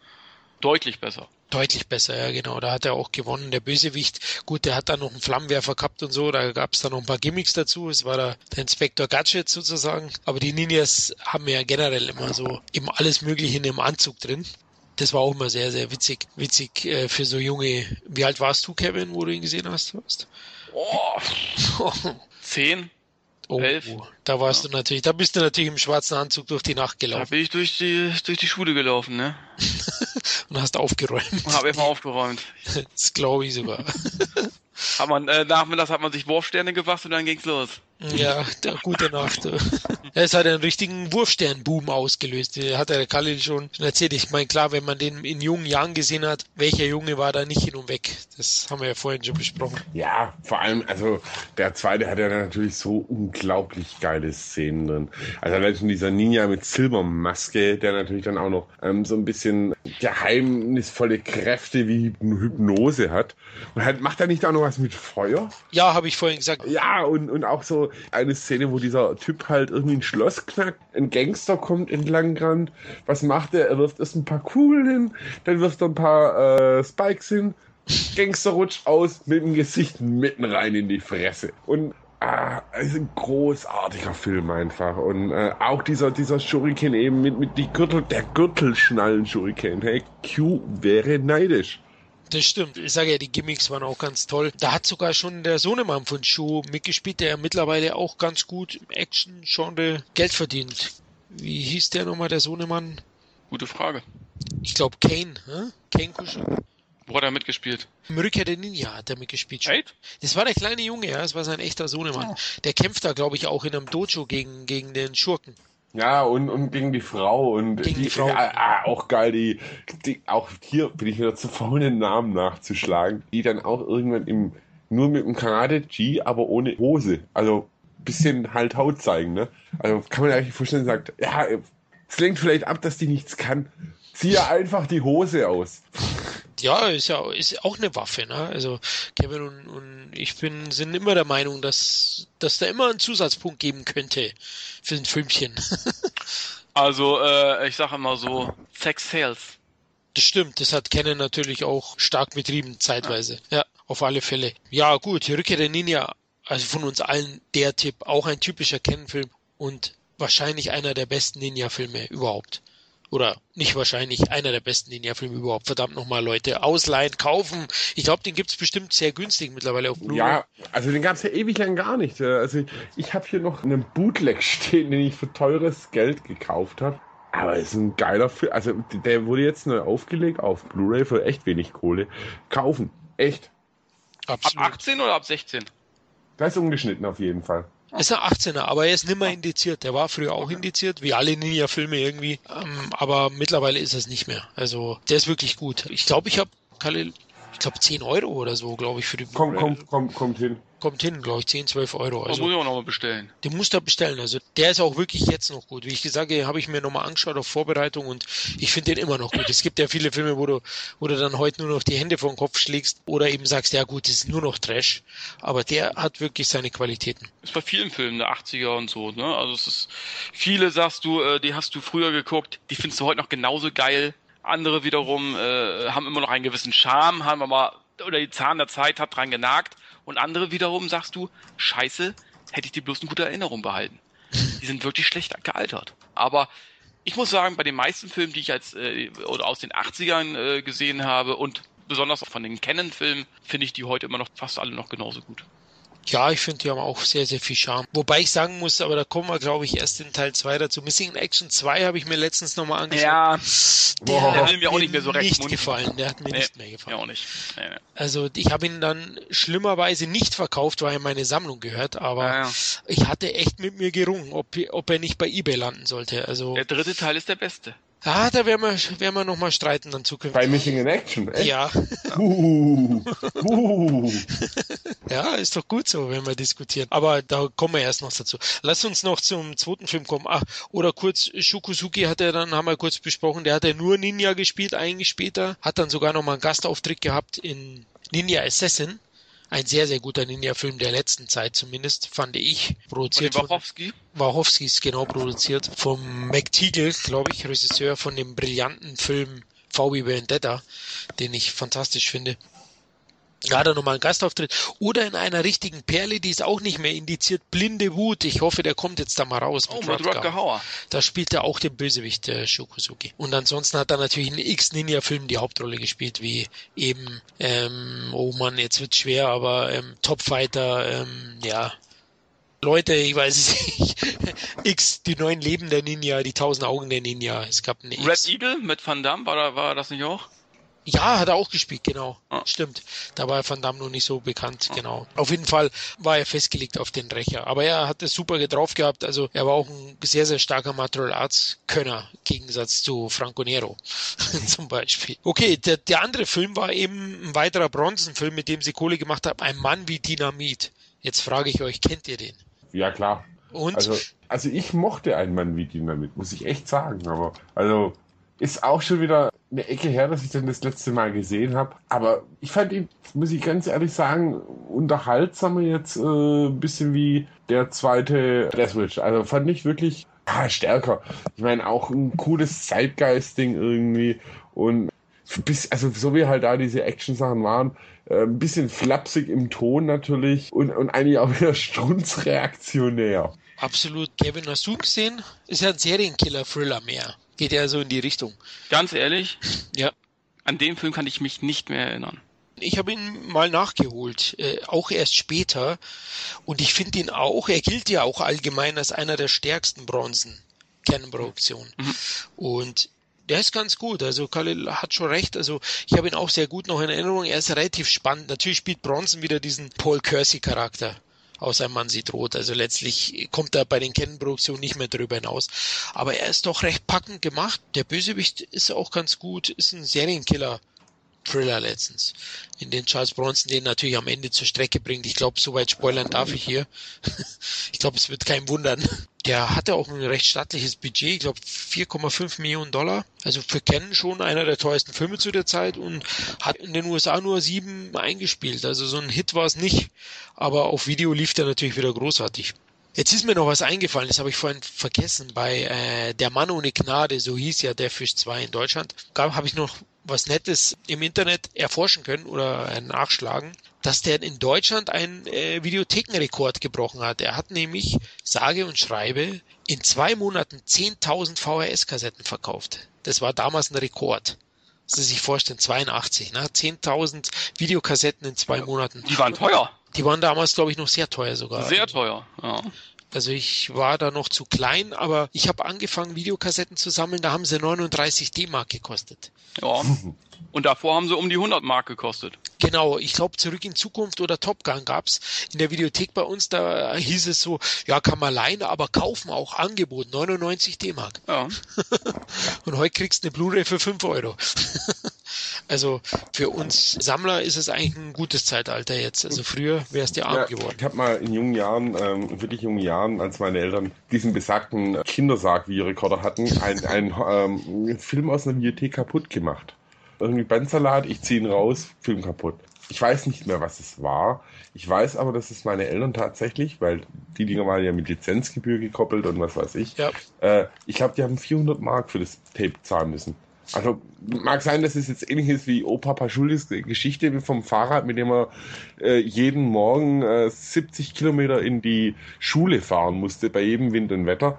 Aber es war auf alle Fälle eine Menge Kohle, die da meine Eltern abdrücken mussten. Ich glaube, das könnte schon stimmen, oder Kevin? Weißt du, was die Verleih, ich glaube, die Verleihkassetten waren ja nochmal deutlich teurer mit der Lizenz. Ja, da gab es schon äh, Auflagen damals. Äh, da hat man schon aufgepasst, ob die Videokassette heile war oder nicht. Ja. Also die musste ja sogar zurückgespult werden. Wenn die nicht zurückgespult war, musstest du auch Geld bezahlen. Stimmt, die waren knallhart, ja. ja weil das, das ja erstmal eine halbe Stunde gedauert hat, bis die zurückgespult war. stimmt, ja. Das kann man sich heute gar nicht mehr vorstellen. Ne? Ja. Aber war auch eine geile Zeit. Was habe ich in Tempeln verbracht und auch ja. mit Leuten kennengelernt. Leider gibt's das kaum mehr. Hier in München gibt's fast keine Videothek mehr. Also ich habe ja geliebt die Filmpassage. Es war hier eine sehr bekannte Videothek. In Stuttgart gab es das Studio 451, was so ähm, absolut die beste Videothek war, in der ich in meinem ganzen Leben je war die tatsächlich hauptsächlich also fremdsprachige Filme, Autoren, Kino, aber auch Trash-Klassiker und ähnliches hatten. Eine Wahnsinnsauswahl. Das war zum Beispiel eine der wenigen Videotheken, in der ich äh, einer meiner Lieblingsfilme, Der Mann, der vom Himmel fiel, tatsächlich auf VHS ausleihen konnte. Großartig. Ich habe übrigens auch mal in der Videothek gejobbt. Als ich kurz vor Abi hatten Bekannte von meinen Eltern, andere jetzt, äh, eine Familienbibliothek, eine der ersten Bibliotheken quasi, wo man auch äh, als Jugendlicher Filme ausleihen durfte. Und da habe ich tatsächlich freitags, Samstagabend die Spätschicht von sechs, glaube ich, bis um acht gehabt. Mit vollem Ausleihrecht. Ich konnte mir jeden Film anschauen, den ich mitnehmen wollte. Wie oft musstest du was zurückspielen, weil Kevin gesagt hat, gab es das oft? Ja, Gab es tatsächlich oft. Also, also eine Videothek ist schon harter Tobak. Das war also zum Teil natürlich auch äh, Leute, die dann die Kassetten nicht zurückgebracht haben. Entschuldigung, wir haben da eine Verleihgebühr von 788 Mark. Oh. Äh, oder, oder auch Leute, die, das, das ist mir tatsächlich auch mal passiert, ich bin mal an jemanden geraten, der einen gefälschten Ausweis hatte. Also das war noch die Zeit, äh, als Entertainment nicht billig war. Ähm, da konnte man sich so Sachen wie auch eine Konsole ausleihen, man konnte äh, Abspielgeräte ausleihen. Und die hat sich da, ich glaube, von ein paar hundert Mark was zusammengeliehen und ist halt, hat das Ding wahrscheinlich gewinnbringend dann oder ist verkauft worden, keine Ahnung. Okay. Ja gut, solche gab es natürlich dann auch. Ja. Es hieß ja, glaube ich, am Anfang, wenn du Erstanmelder bist, durftest du ja nur zwei oder drei Filme mitnehmen am Anfang. Aber gut, das hätte ich auch nicht geschützt, weil er hätte es halt zurückgebracht und beim nächsten Mal alles mitgenommen. Das ist halt das. Ja, leider, ich, ein Freund von mir hat mal gejobbt in München in der Videothek, da habe ich mal ab und zu besucht und war ein paar Stunden bei ihm. Und ja, ist schon eine Videothek, da kriegst du schon einiges mit. Also es war immer schon sehr witzig. Ja. Also ja, da gibt's schon so deine Stammkunden dann immer da weißt du genau, in welche Abteilung der so rennt. und ja, war ganz witzig. Aber leider gibt's kaum mehr welche. Also schade. Schade, aber ja, das Internet hat viele Vorteile und Streamen, aber halt auch da so ein Nachteil. Aber dafür gibt's ja die Foren und so weiter. Okay, Charlie Bronson mit einem Mann wie Dynamit. Ja gut, jetzt waren wir bei dem Film, dann lass uns gleich über Charles Bronsons Filme und sein Wirken unter Golan Globus reden. Lass uns mal kurz seine 800 Filme, die er für Ken, nein, die acht Filme, die er für Ken gemacht hat, zwei haben wir schon besprochen. Ähm, welcher ist denn euer Lieblings-Bronson von Canon? Switch 3, Charles Bronson gegen die Punkrocker. Nein, Quatsch, tatsächlich, ich glaube, ein Mann wie Dynamit ist tatsächlich so der, den man mit am unterhaltsamsten findet, weil er tatsächlich auch wirklich gut gemacht ist. Also, der ist meiner. Vom Spannungspunkt. Deiner, ja. Kevin? Also eindeutig Death Switch 3. Ne? Ja. Also das ist mein, mein Lieblingsbronzenfilm. War am meisten los war. Da hat er am meisten Leute umgenietet.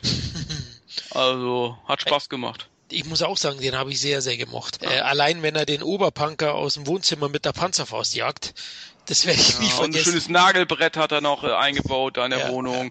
Da hat er, glaube ich, so ein Maschinengewehr, glaube ich, sogar noch gehabt.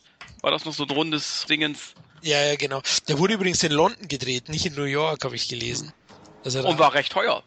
Ja, der hat 9 Millionen Dollar gekostet. Der war richtig teuer. Hat aber gut eingespielt, oder? Für Canon-Verhältnisse hat er mit 16 Millionen ungefähr eingespielt in Amerika. Ja, wie du schon am Anfang gesagt hast, es war ein Rentenvertrag und ich glaube, mehr als, als Auftragsarbeiten waren das für Bronson auch. Er hat nur das Geld abgeholt. Ja. Nur das ist, äh, für ihn war der Scheck wichtig. Und ja. nicht mehr das, was er gespielt hat zu der Zeit das sieht man im Film auch teilweise an, eben, mhm. wie du jetzt gesagt hast. Wir haben jetzt schon viele besprochen. Ich meine, viele würde ich jetzt gar nicht drüber reden wollen, über Mordanschlag, der dann der letzte Bronzenfilm war von Ken, der im deutschen Kino lief. Da hatte nur 19.000 Zuschauer in Deutschland. Danach gab es, glaube ich, die, die, nachfolgenden Filme waren auch hier alle nur noch auf Video erhältlich. Ähm, ich habe die teilweise auch gar nicht mehr in Erinnerung. Also das Gesetz ist der Tod wüsste ich jetzt ehrlich gesagt gar nicht mehr, was da war. Er hat wahrscheinlich irgendjemand umgenietet. ähm, Mordanschlag eben, den habe ich damals als sehr, sehr langweilig empfunden. Und Kiniete, ich glaube, der war gar nicht mal so schlecht. Der war gar nicht schlecht. Das war auch, auch so äh, Videothekenzeiten, das war auch einer der Filme, die ich mir sofort ausgeliehen habe. War in Deutschland äh, sogar noch in den Top Ten oh. auf Video. Das war 89 schon, das 89, war ja schon, genau, schon Ende von Canon. Aber wie gesagt, kann jetzt auch ganz anders wirken, der Film. Murphys Gesetz schien zumindest ein bisschen ambitionierter gewesen zu sein. Aber den habe ich leider auch nicht mehr so im Kopf. Du, Khalil? Doch, doch, Murphys Gesetz war eigentlich auch so. Es war, es war halt so ein bisschen aus so einem Buddy-Film. Mit einem Mädchen, ja? Ja, mit einem Mädchen, die, ah, die aus irgendeinem, ich glaube, die war auch aus irgendeinem John News-Ding bekannt. Wobei da, ich erinnere mich auch nicht mehr so wirklich gut. Das muss man halt leider sagen, bis vielleicht auf die allerersten sind die Filme leider auch wirklich ein bisschen schlecht gealtert einfach. Ja. Also tatsächlich ein Death Wish 1 super nach wie vor. Der Switch 2 kann man sich durchaus anschauen, aber schon äh, der Switch 3, der Rächer von New York, ist so ein Scheiß eigentlich. Ich meine, hey, äh, diese Tanks, ich meine, reaktionärer geht's halt nicht. Vielleicht rege ich mich darüber auch auf, da ich aus der Punk-Hardcore-Ecke komme. So, okay. Ich habe unheimlich Spaß gehabt mit dem mir geht's da eigentlich nur um die Action. Er war sehr, sehr actionreich. Er war. Wen er da abknallt, ist mir eigentlich egal. ja, genau, da, da sind wir offen, weißt du. Aber also der hat mir gut gefallen. Ich fand zum Beispiel Teil 4 dann schon schwächer, wobei, ja. also das Weiße im Auge hieß, glaube ich, Teil 4. Da hat's dann auch bei mir angefangen. Ich finde auch, dann hat auch irgendwann Bronson diesen Alterungsprozess gehabt, wo man wirklich gesehen hat, oh, jetzt ist er über dem Zenit, ähnlich wie Roger Moore im Angesicht des Todes als James Bond. Da habe ich zum Beispiel damals sofort gesagt, es ist vorbei, mein Freund. Also. Obwohl es einer meiner Lieblingsbonds ist, komischerweise. Oh, jetzt schweifen wir wieder ab. Ja, also das ist, ich meine, in jeder Szene ist nur noch ein Stuntman zu sehen, der ist ja nur noch in den Nahaufnahmen irgendwie zu sehen. Genau, richtig. Ja? Das stimmt schon, aber trotz alledem, angesichts des Todes, irgendwie mein Lieblingsbond-Film. Ich weiß auch nicht warum. Ich mag Christopher Walken, ich mag das Finale, ich weiß nicht. Ich, in der Mine, gell, war das, glaube ja, ich. Dann auf diesem englischen, was das Schloss oder was ich was, äh, wo er diesen ähm, mit der Pferderennbahn. Mir gefiel er. Was ist der Bond-Film, den ich mir am meisten angeguckt habe? Boah, ich fand Roger Moore absolut überziniert. Und ich, ich bin eh, ich stehe dazu, ich bin ein riesiger Sean Connery-Fan und für mich wird James Bond eigentlich immer Sean Connery sein, auch wenn ich die Roger Moore Bonds gerne gesehen habe, keine Frage. Gut, lass uns zu einem anderen Bond kommen, Charles Bronson nämlich. ähm, Murphys Gesetz, also an sich waren das jetzt keine Klassiker. Ich glaube, wir haben die besten Charles Bronson Filme, die man, die typisch für Canon sind und die man sich auch heute noch anschauen Und ich kann. muss sagen, Bronson hat eigentlich mit dem Vertrag alles richtig gemacht, weil er war sowieso, sag ich mal, auf dem absteigenden Ast. Anders wie Chuck Norris, der zwar durch die, seine Canon-Filme den Status erarbeitet hat, äh, sich erarbeitet hat, den wir heute so lieben an ihm, ne? Also die Filme lieben wir ja auch letzten Endes. Ja. Aber äh, letzten Endes kann es eben halt auch für ihn schädigend gewesen sein, dahingehend, dass er eben halt nicht diese Blockbuster hatte, wie äh, Sylvester Stallone oder Arnold Schwarzenegger. Mit anderen Studios hätte er vielleicht nochmal ganz andere Ergebnisse geliefert. Und ganz andere Filme. Also man hat es ja gesehen, also äh, mit Cusack zum Beispiel. Kusik, der Schweigsame, genau, mit Quake der Wolf, das waren ja schon. Das waren andere Studios und das waren ganz andere, qualitativ andere Filme. Er war jetzt nicht dieser einsame Rächer jetzt nicht in dem Maße, wie das eben halt bei den Canon-Produktionen war. Und ich glaube schon, dass er mit anderen Studios noch größere Hits gelandet hätte. Aber andererseits kann man ja auch froh sein, dass es dann so gekommen ist. Aber jetzt muss ich noch mal kurz Deathwish 3, weil jetzt muss ich den noch mal kurz verteidigen. Khalil, das Drehbuch ist von Don Jacoby, der das Drehbuch unter dem Pseudonym Michael Edmonds geschrieben hat. Und der Ja. hat solche Klassiker wie Vampire, Evolution, Arachnophobia, Invasion vom Mars und Life Force geschrieben. Der Mann ist der beste und talentierteste Canon-Drehbuchschreiber aller Zeiten. Ja, aber vielleicht hat man ihm auch nur äh, eine Flasche Schnaps hingesteckt. und Mach, mach mal, mach mal. Nein, äh, Desmond Schreier hat natürlich echt ein paar abgefahrene Sachen auch. Also die Knarre von Bronson, die ja auch interessanterweise in jedem, also irgendwie gefühlt in jedem Teil größer wird. Ja. Irgendwie, ja, äh, was benutzt sich von Munition? Elefantenkugeln. dann, dann dieses alte äh, Maschinengewehr, was irgendwo, was, wo ja nie die Muni ausgeht, sein Nachbar, der, äh, also eigentlich hat der Film echt eine verstörende Botschaft. Schafft euch irgendwie einen Stab an, wo ihr, wo eine Schrotpatrone reinpacken könnt und wenn dann die Punks kommen, ballert sie ihm in die Fresse. Oh, das ist also schon, also, ähm, Ja, das, das ist reaktionär pur, ja. Das, ja, da brauchen wir nicht und, reden. und, und wie gesagt, ich meine, es ist natürlich schon geil, Charles Bronson, der dann immer draufhält mit diesem fetten äh, Maschinengewehr, was ja auch kein Rückschlag zu haben scheint, das Ding. Ich meine, jeder hätte sich schon wahrscheinlich in den Fuß geschossen, ein Eichhörnchen geschossen und einen Kameramann runtergeholt. Aber nee, Charles Bronson bleibt da stehen und ballert halt auf die zig Millionen Punks, die natürlich übrigens alle auch bewaffnet sind. Aber keiner trifft ihn irgendwie. Also sehr geil. Also die, die goldenen Regeln des ähm, Actionfilms. Stell dich mitten vor eine Rotte mit einer fetten Knarre und schießt, dann trifft dich auch keiner. Zumal das war auch, glaube ich, das blutigste C64-Spiel, von die ich je gespielt habe. Gab's da ein Spiel? Aber sicher, da gab es du- ein da- Spiel. Kennst du das Ocean, ja, ja, klar. Also ich arbeite ja in der Branche und äh, Ocean, die damals für, für, für Lizenz, ist es so ein Ocean? Also ich bin mir ziemlich sicher, dass es so ein Ocean ist, weil die wirklich jede Filmlizenz sich geholt haben. Das war halt noch die Zeit, als Filmlizenzen für Videospiele oder Computerspiele wahrscheinlich nicht mehr so viel gekostet haben, weil man sich ja gesagt hat, oh Gott, da gibt's ja auch nicht wirklich einen Markt. Entsprechend beschissen, einmal- die haben sicherlich immer noch einen Haufen gekostet, aber das Spiel also oftmals war es bei diesen Dingern tatsächlich so, da gab es echt viel. Es gab Highlander, es gab Miami Vice, äh, Platoon, wobei Platoon echt ein gutes Spiel sogar war. Platoon war ein richtig gutes Spiel. Es gab City Cobra, das hatte ich selber und war dermaßen enttäuscht. Ja, ich meine, was ein geiles Cover mit dem Stallone drauf. Ja, das Spiel und, war so und, rotz. es- und, und denkst du so, scheiße. Äh, und das habe ich mir jetzt auch noch gekauft, hätte ich mir das bloß kopiert. Ja, damals, ja, ich äh, reden wir nicht weiter drüber. Nee, aber ich denke, das ist halt auch, und ich denke, was halt damals Canon natürlich auch wirklich zugute kam, war natürlich, dass, dass diese Filme, die sie gemacht haben, natürlich auch ganz viel ihre Kohle dann auch über, über Videotheken und so noch eingespielt haben. Ich meine, die haben natürlich mit ihrer Entstehung und mit ihren Billigproduktionen auch eine Zeit erwischt, wo äh, Leute auf einmal ein Abspielgerät zu Hause hatten, was bezahlbar war. Und natürlich auch Futter gebraucht haben. Und es war noch eine Zeit, wo die großen Hollywood-Studios tatsächlich sich schwer getan haben, manche Filme dann auch auf VHS zu releasen. Äh, es gab ja bestimmte Filme wie E.T. oder Blues Brothers, die gab es ja ewig lang gar nicht auf VHS. Und da hat Canon natürlich gepunktet, indem in diesem Heimkino-Ding Futter nachgeschoben haben, hoch 10. Richtig, genau. Aber auch wirklich wussten, was das Publikum wollte. Das war auch eine Zeit, Anfang der 80er, da gab es im Sommer wenig Kinostarts, da gab es oft Wiederaufführungen. Das war ja Anfang der 80er noch üblich. Ich habe zum Beispiel Krieg der Sterne oder Star Wars, wie es heute genannt wird, habe ich erst eben bei der x-ten Wiederaufführung im Sommer gesehen, weil ich eben klar 77 noch zu jung war mit zwei Jahren. Und das war ja da so üblich. Klar, Canon hat natürlich den Videomarkt aber auch sehr gut bedient, würde ich sagen. Und sie haben auch einige Stars gemacht. Trotzdem ist es natürlich witzig, und da würde ich jetzt weitergehen, dass ihr erfolgreichster Film ja ausgerechnet ein Tanzfilm war.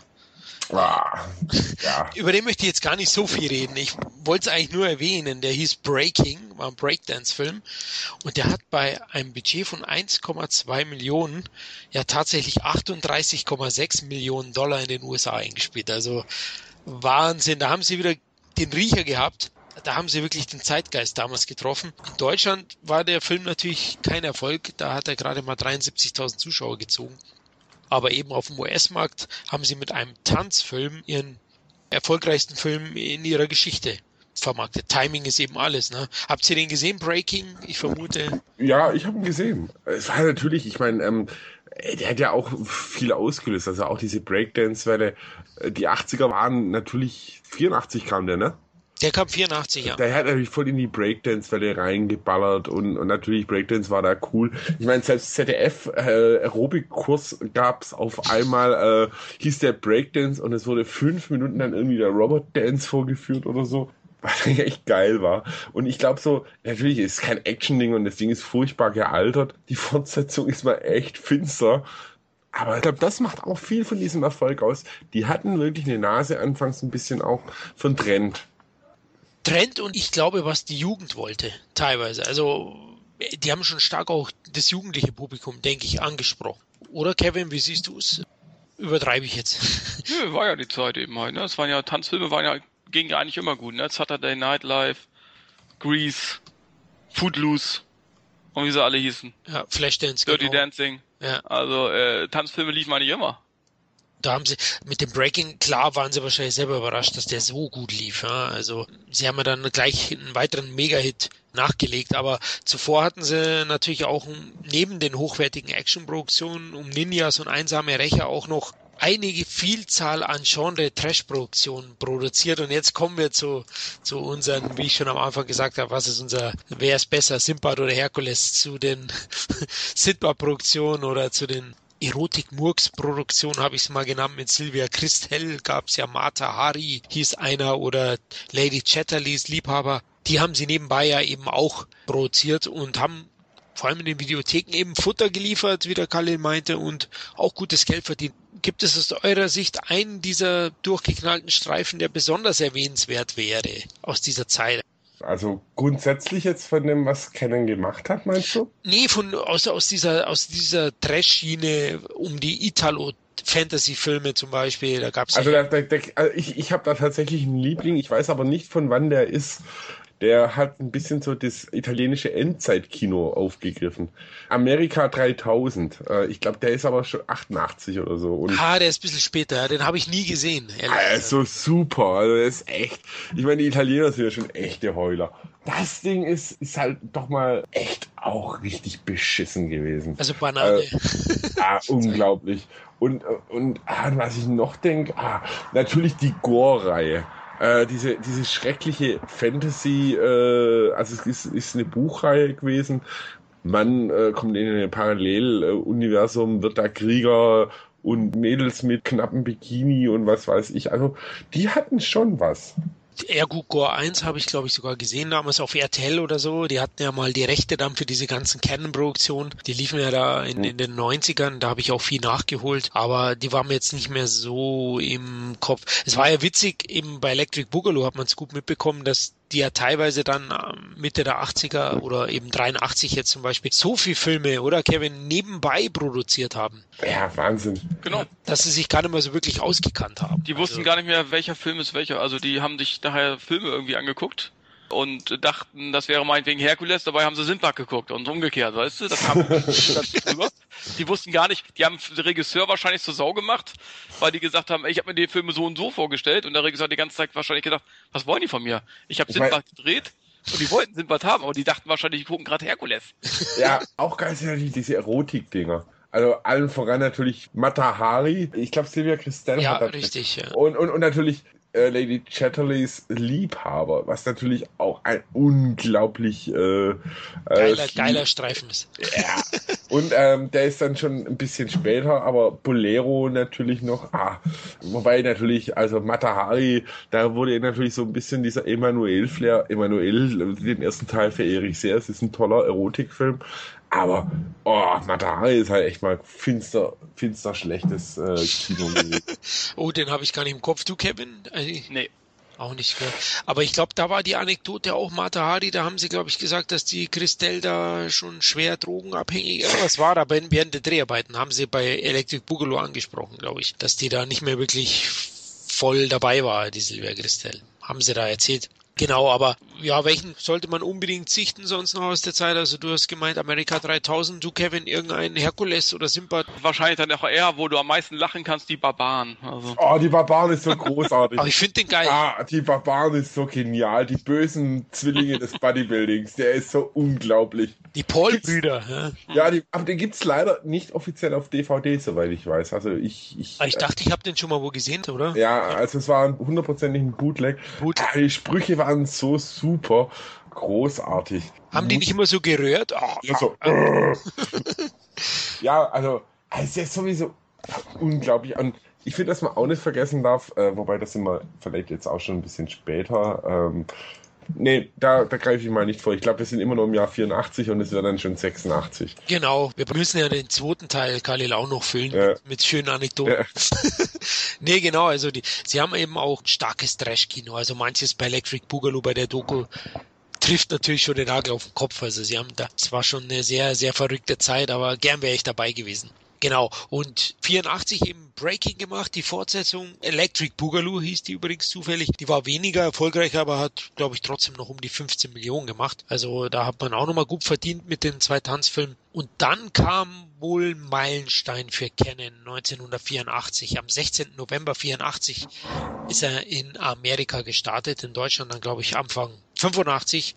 Der Bärtige hatte seinen ersten Einsatz für die Canon Studios mit Missing in Action. Kevin, Missing in Action, geiler Streifen, oder? Dann war so Missing in Action 1 und Rambo 2 ist eigentlich fast dasselbe. Storytechnisch, ja, sehr ähnlich. Aber war eben, kam eben halt auch zur richtigen Zeit. Die Amerika war gerade eben halt dieses Kriegsgefangene, Vietnam und so weiter und so fort. Das war gerade Thema zu der Zeit. Und hat Stallone aufgegriffen, hat damit Erfolg gehabt. Und Cannon hat das auch aufgegriffen. Ich weiß gar nicht, welcher als erstes kam. Ich glaube sogar Missing in Action kam zuerst. Ähm, Missing in Action 1 erschien zuerst, aber das Drehbuch gibt's Anekdoten, ist ja von Aha. James Cameron. Von Genau. Rambo 2, das Drehbuch. Und angeblich hat Golan Globus das irgendwie in die Finger bekommen und haben ganz schnell dann ein ähnliches Drehbuch runtergekurbeln lassen. Und, und die Amerikaner lieben es eben halt, verlorene Kriege im Film wieder zu gewinnen. Missing Wobei- in Action finde ich nicht den besten Norris-Film. Er ist okay, keine Frage. Braucht so ein bisschen, bis er in die Gänge kommt. Aber äh, ist viel um, um Welten besser als der zweite, welcher eigentlich der erste Teil war, ursprünglich. Ja, aber das ist jetzt auch wieder, hey, ich meine auch wieder Szenen, die ich nicht vergessen habe. Chuck Norris, wie er mit diesem M32 aus dem, Aus dem Wasser. Wasser. auftaucht und bam, bam, bam. und natürlich, wo das Boot vorgestellt wird, dieses äh, Schlauchboot aus, äh, aus Kugelsiebern. Über alles, was kleiner ist als Kaliber irgendwas. Lachboot nur. Ha, ha, ha. Also großartig einfach. Aber ich finde, man wird nicht gerecht, wenn man, wenn man Rambo und Missing in Action gleichsetzt, weil Ja, ist Rambo ist, Budget gewesen. Ne? ja, aber Rambo muss man auch ganz klar sagen, ist, ist, ist, ist eigentlich auch ein. Kennt ihr beide das Buch eigentlich? Von welchem Rambo meinst du? Vom ersten. Gelesen habe ich es leider nicht, ne? Also äh, das Interessante an dem Buch ist, dass, dass das Buch um einiges gewalttätiger ist. Also Rambo tötet da auch schon relativ schnell Polizisten, kommt also viel mehr als hochtraumatisierter Vietnam-Veteran rüber und stirbt übrigens am Schluss. Ja gut, da gibt es, glaube ich, auf der DVD, glaube ich, es gibt ein alternatives ja, Ende. Ja, es gibt ein alternatives Ende und ich finde, Rambo ist durchaus, hat so ein bisschen so eine Antikriegsthematik drin einfach.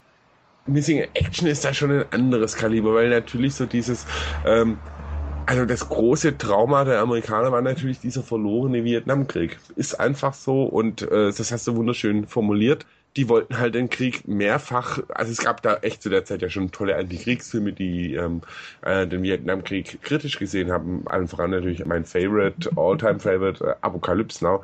Aber ein äh, Missing Action ist natürlich, also erstmal krude rassistisch irgendwo, äh, muss man ganz klar sagen. Dann natürlich streng antikommunistisch, ähm, weil natürlich die bösen Chinesen und Russen die unterstützen. Ich hab's auch echt vergessen. Und der gute Colonel Braddock, der dann äh, sogar von den Dorfleuten angeklagt wird, ihn aber verzeiht, weil er weiß, das, das will bloß die böse Regierung da, dass sie ihn als Kriegsverbrecher hinstellt. Es ist echt aber er hat ein paar coole Shootouts und mir gefällt, also tatsächlich ist es mein Lieblings-Missing-in-Action-Film. Weil, ich glaub, der, weil auch der rohste irgendwo ist, weil er wirklich so ein Ding ist, auch wieder ein bisschen so, äh, Rohdiamant wird dem Ding nicht gerecht, weil es eigentlich trotzdem scheiße ist, aber also so ein Rohding, wo, wo einem durchaus ein bisschen Spaß macht und, und, und ich mag halt auch Chuck Norris, muss man auch dazu sagen, wobei ich den früheren Chuck Norris ohne Schnurrbart nochmal eine Spur geiler fand irgendwie kleiner Tipp von mir, wenn ihr mal echt einen abgefahrenen äh, Chuck Norris Streifen anschauen wollt, schaut euch mal das stumme Ungeheuer an. Den kenne ich, also ich habe bestimmt 20 Jahre nicht mehr gesehen, deswegen den gibt es auch nicht auf DVD, glaube ich, leider. Aber ja. auch einer der Filme, die ich mir sehr früh als Kind angeguckt habe auf Video. Welchen? Das stumme Ungeheuer. Ja. Okay. Ah, super. Ja. Und ähm, ja, jedenfalls Missing in Action ist halt auch wieder, auch wieder ein klassisches Zeitgeist-Ding. Ich, ich, ich meine, äh, Reagan-Ära, so langsam hat man sich von diesem Kriegstrauma ein bisschen erholt und natürlich will man dann diesen Krieg daheim äh, gewinnen und ähm, will dann auch irgendwie eben nicht, wie soll man sagen, äh, natürlich kommt dann das Thema Kriegsgefangene und wieder zurück und die halten ja noch die Kriegsgefangenen und so. Ich habe mich jetzt da gar nicht groß beschäftigt, inwiefern das tatsächlich einen Vorwurf gab, wie wir, weil das stimmt, wahrscheinlich gab es das auch, dass lang Leute verschollen waren, die wahrscheinlich schon lange tot waren. Rambo 2 greift ja das Thema dann auch auf, macht damit eigentlich den guten, geilen ersten Teil, in Anführungszeichen, ja, nicht kaputt, aber geht da weit weg von dem, was eigentlich der erste von der Aussage hatte. Aber Missing Action war schon auch so ein prägendes Ding. Also ähm, hat auch wieder eine Million von diesen Söldnerfilmen nachgezogen. Übrigens gab es dann auch irgendwelche italienischen Rip-Offs wie im Wendekreis des Söldners und so. Ähm, wobei da natürlich eher die Vermutung ist, dass sie da von Rambo geklaut haben. Erfolgreich waren die alle und in der Bibliothek waren die immer ausgeliehen. Das stimmt, ja. Die Italiener haben ja Plagiate ohne Ende. Ich weiß noch, die Mad Max Plagiate oder eben wie du sagst, Rambo. Es gab ja, glaube ich, der Kampfgigant hieß es dann. Oder, oder Thunder. Genau, das war Rambo, Thunder, genau. Oder Paco, die Kampfmaschine, das war Terminator. Ah, der war super. genau, also kenne ich natürlich auch alle noch. Und früher waren ja diese Cover so wunderschön in den Videotheken und da hat man, da gab es ja noch kein Internet, da hat man sich vom Cover schon beeindrucken lassen. Da haben sie ja teilweise dann einfach nur, ja, ich sag mal, das Plakat von Rambo genommen und einen anderen Kopf draufgesetzt und dann der Kampfgigant geschrieben und man dachte, Mann, da, da sieht man jetzt einen Hammer und dann musste man doch Abstriche machen.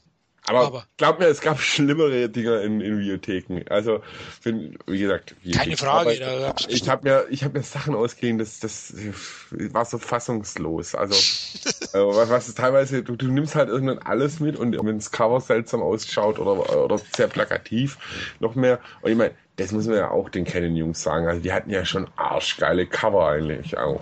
Und, ja, klar. Also, da denke ich da an ein paar Filme, die wir jetzt auch schon gesprochen haben. Ender the Ninja hat ein geiles Plakat und natürlich auch Missing in Action. Invasion ähm, USA hat ein geiles. In, Invasion USA hatte auch ein unglaublich geiles Cover. Ich muss aber auch sagen, da ist es auch wieder so ein Ding. Leider, äh, Kevin, du hast doch gemeint, das dritte Teil hat dir am besten gefallen von Missing in Action. War am kurzweiligsten. Ich sag mal, so kritisch waren sie alle nicht. das war ja, das war ja Propagandafilme ohne Ende für Amerika. Rambo 1, wie du schon so schön gesagt hast, hat sich kritisch mit dem Krieg auseinandergesetzt, war ein Antikriegsfilm. Während dann 2 und 3 in eine andere Richtung gegangen sind. Missing in Action hatte nicht einen Hauch davon. Null. Ja, also die Amis waren ja im Endeffekt die Opfer in dem Film. Und nicht umgekehrt. Aber ich habe sie eben halt als Actionfilme gesehen. Und äh, da haben sie eben halt der erste ganz okay funktioniert, der zweite hat mir gar nicht gefallen Und den dritten fand ich als Actionfilm fand ich den am besten. Hat auch Aaron Norris inszeniert, der für mich auch ein super Actionregisseur war eigentlich. Der hm. Bruder von Chuck, ne? Genau. Der Delta Force 2 gemacht, zum Beispiel. Ja. War ein super äh, Actionfilm. Also was Action angeht, konnte man mit wenig Budget wirklich viel machen. Der war auch gern durstig, habe ich gehört. Ja, hat viel getrunken und stand Wasser, war Wasser. so richtig. Da ist dann mal der ein oder anderes mal draufgegangen. Aber wie gesagt, äh, das war wirklich ein guter Actionregisseur. Also der äh, hat, hat was drauf gehabt. Ich mochte auch Hitman und so weiter. Der, der hat er ja auch gemacht. Also was ich aber übrigens interessant tatsächlich finde, das habt ihr ja auch schon erwähnt, ist, dass der zweite Teil von Missing in Action ja der die Rückkehr heißt eigentlich der erste, also das Prequel eigentlich dazu war. Was eigentlich auch so, also der Schwabe würde sagen, da lupft's mir der Hut. Also muss man auch erstmal drauf kommen, irgendwie, dass man sagt, alles klar, lass uns als Fortsetzung ein Prequel machen. Nee, es war ja so konfus, Kalle. Ich glaube, Kevin, du weißt das, oder? Die, die wurden zeitgleich gedreht, oder irgendwie? Also, äh, oder? Äh, eigentlich ist der zweite der erste. Und der, der erste ist der zweite. Und es wurde auch so rumgedreht. Ich glaube, der zweite wurde zuerst auch gedreht. Genau. Genau. Ja. Und dann haben sie gesehen, nee, passt gerade nicht. War qualitativ, fanden sie den noch nicht gut genug. Und dann haben sie den eigentlichen zweiten Teil als ersten Teil verkauft. Ich meine, von der Story her würde es ja auch besser passen, wenn der zweite äh, cool, der erste Teil gewesen wäre. Das ist wie bei in Deutschland mit Dämonen 1 und 2. Anderer Background, aber da wurde ja auch in Deutschland das so vermarktet, dass eigentlich die Fortsetzung als erster Teil verkauft wurde. Mhm. Stimmt, ja, und da hat's Canon selber so gemacht, ne? Das sieht man auch. Es war ja übrigens Missing in Action, die Filme waren ja die ersten vom Norris-Stil. Kevin, du hast ja vorhin erwähnt, dass das natürlich auch für Chuck Norris schon, aber da kommen wir im zweiten Teil dazu, da wollte ich mit euch nochmal näher über, über Chuck Norris selber reden, dass dieser Deal natürlich dann auch gebunden hat an Canon und er konnte für keine anderen Studios mehr groß drehen. Genau. Und er hat für immerhin eine Million hat er pro Film bekommen, was Anfang der 80er für Norris eine Wahnsinnssumme Einer der bestbezahltesten Schauspieler für die Zeit gewesen. Ja, vor allem hat er, hat er wirklich immer einen Job gehabt, das muss man auch sagen, weil ja, so die Jungs produziert haben. Absolut. Und ich meine, die Einspielergebnisse ja auch wieder Wahnsinn eigentlich von Missing in Action, also zumindest vom ersten und vom zweiten Teil. Vom dritten, ich glaube, der dürfte wahrscheinlich Nullsummenspiel sein. Also ja, in den Videotheken, glaube ich, oder Kevin? Im ja, der hat in Amerika nur noch 6 Millionen eingespielt. Aber das war ja schon 88 oder so, gell? Der genau, aber ich fand ihn, wie gesagt, am kurzweiligsten. Ich weiß auch nicht warum. Also mir hat er irgendwie am besten gefallen. Auch unvergesslich finde ich, da muss man auch mal wieder die Musik lobend erwähnen im ersten. Äh. Dieses Dom, Dom, Dom, Dom, Dom, Dom, Dom. Äh, großartig. Ich also, weiß gar nicht mehr, wer das, wer komponiert hat, aber der Regisseur, den weiß ich noch, Joseph Zito hieß der. Der hat auch Invasion USA gemacht. Ja, Oder Red Scorpion. Red Scorpion mit Dolph Lundgren. Auch ein lässiges Stück Kino, ja. Ja, es gibt so schöne Filme, vielen Dank. ja, da musst du dir, musst du dir alle mal wieder reinziehen. Du, ich meine, der Witz ist ja tatsächlich, um mal wieder vorzugreifen, ich meine, wir reden ja jetzt hier wahnsinnig viel über, natürlich auch durch unsere Sehgewohnheiten bedingt über Actionfilme, aber äh, wo ich so ein bisschen über Ken nachgelesen habe, sind mir dann auch so Sachen drüber gestolpert wie Mannequin zum Beispiel, den ich, also eine nette Teenie-Komödie, die ich echt auch spaßig fand. Ähm, das ist ja das Schöne bei Ken, die sind ja wirklich in jeder Richtung unterwegs gewesen. Ja, im zweiten Teil werden wir das stark besprechen, ja. durch 86, da haben sie ja dann, Ober the Top war ja letztlich auch dann war noch ein Action-Hintergrund, aber sie sind dann schon auch in andere Richtungen gegangen. Runaway Train. Sie haben ja auch einige Bogdanovich-Produktionen gemacht. Sie haben, sie haben Barfly gemacht. Ja, Barfly, ganz, ganz großer Film. Ja, also sie haben, sie haben wirklich einiges Übrigens, gedreht. Gibt's da tatsächlich auch, ähm, also das habe ich ja eingangs auch erwähnt irgendwann, Charles Bukowski hat über die Erfahrungen, die er da als Barfly gedreht worden ist, von Babette Schröder übrigens, ein ja. ganz, ganz toller Regisseur, hat er auch ein bisschen drüber geschrieben. Also über die Dreharbeiten und, und auch über das Entstehung und so. Natürlich nicht mit Namen und so, aber der hat die beiden Produzenten denn schon ah, schon nicht unbedingt so ein tolles Bild gezeichnet oder halt so okay. schon, äh, schon ein bisschen sehr, aber das ist natürlich die Freiheit, die da ein Bukowski hatte, da wird auch keiner namentlich genannt. Auch Babette Schröder heißt der andere, mit Mickey Rourke äh, wird auch nicht Mickey Rourke, ne? aber es war dann auch witzig, das mal aus einem anderen Blickwinkel zu sehen. Aber da werden wir ja bestimmt auch nochmal im zweiten Teil sprechen. Genau, glaube ich, laut der Doku, Maffellini, ich glaube, der war recht begeistert von Canon. Der hat Othello mit denen gemacht und der hatte völligen Freiraum. Also ich meine, in Peter Bogdanovich Filme äh, machen zu lassen, der war auch jetzt nicht unbedingt äh, als einfacher Regisseur bekannt. Ja, das war es eben. Also Ken hat das auch nicht gescheut, das Risiko. Ne? Das finde ich auch äh, sehr respektabel. Das vielleicht in der Doku zum Beispiel ein bisschen zu wenig. Aber die Doku befasst sich natürlich auch Electric Boogaloo mit diesem Action-Kult. Ne? Sie gehen auch in diese Richtung. Aber da haben wir ja schon am Anfang ausführlich drüber geplaudert. Ja, mein Favorit zu Missing in Action. Ja, ich, ich tue mich jetzt schwer. Also ich, ich habe auch nur in Erinnerung, also Teil 2 hat mich einfach nur noch enttäuscht. Finde ich auch den mit Abstand schwächsten. Gibt es auch eine ganz eklige Szene, wo sie ihm, glaube ich, so einen Sack auf den Bauch tun mit einer Ratte. Die soll sich dann da durchbeißen oder so. Dem lieben Chuck Norris im zweiten Teil. Ja, er beißt die dann. Stimmt, er beißt die dann zu, genau. Stimmt. Da tut sie ihm den Sack über den Kopf, oder? So war's. Mhm. Genau, und dann beißt er sie tot. Also, ja, man sollte sich einfach nicht mit dem Bärtigen anlegen. Ja? Also der kämpfende Vollbart, der ist einfach ein gefährlicher Typ. Und ja, Braddock habe ich leider nicht mehr so in Erinnerung. Ich weiß nur auch, dass er sehr unterhaltsam war. Das weiß ich noch kurzweilig.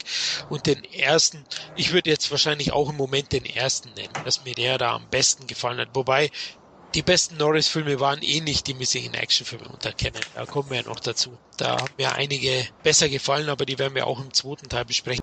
Vor allem Invasion USA, glaube ich, den können wir fast zu dritt abfeiern, weil der ist so reaktionär und so Banane, dass er schon wieder absolut eine Granate ist, finde ich, für Actionfans. Ja. Ja, wobei natürlich auch Delta Force auch äh, so ein Ding für sich ist. Ja, das stimmt. Wobei der recht ambitioniert war, aber da kommen wir im zweiten Teil dazu. Ja. Also die Besetzung und so, da dachte ich eigentlich, Männer im Golan will ein Drama drehen. Also wenn man den Cast gesehen hat. Ne? Also da gab es eine Hannah Shigula und Lee Marvin. Ja gut, da muss man schon sagen, also gerade gegen später, da haben sie ja schon einiges aus der Hutkiste gezaubert, was Darsteller, Regisseure und so betraf. So gab eben das, was im zweiten Teil kommt, so was dann so 84, 85 anfing. Ja, ja, es war ja vielleicht dann auch ihr Untergang.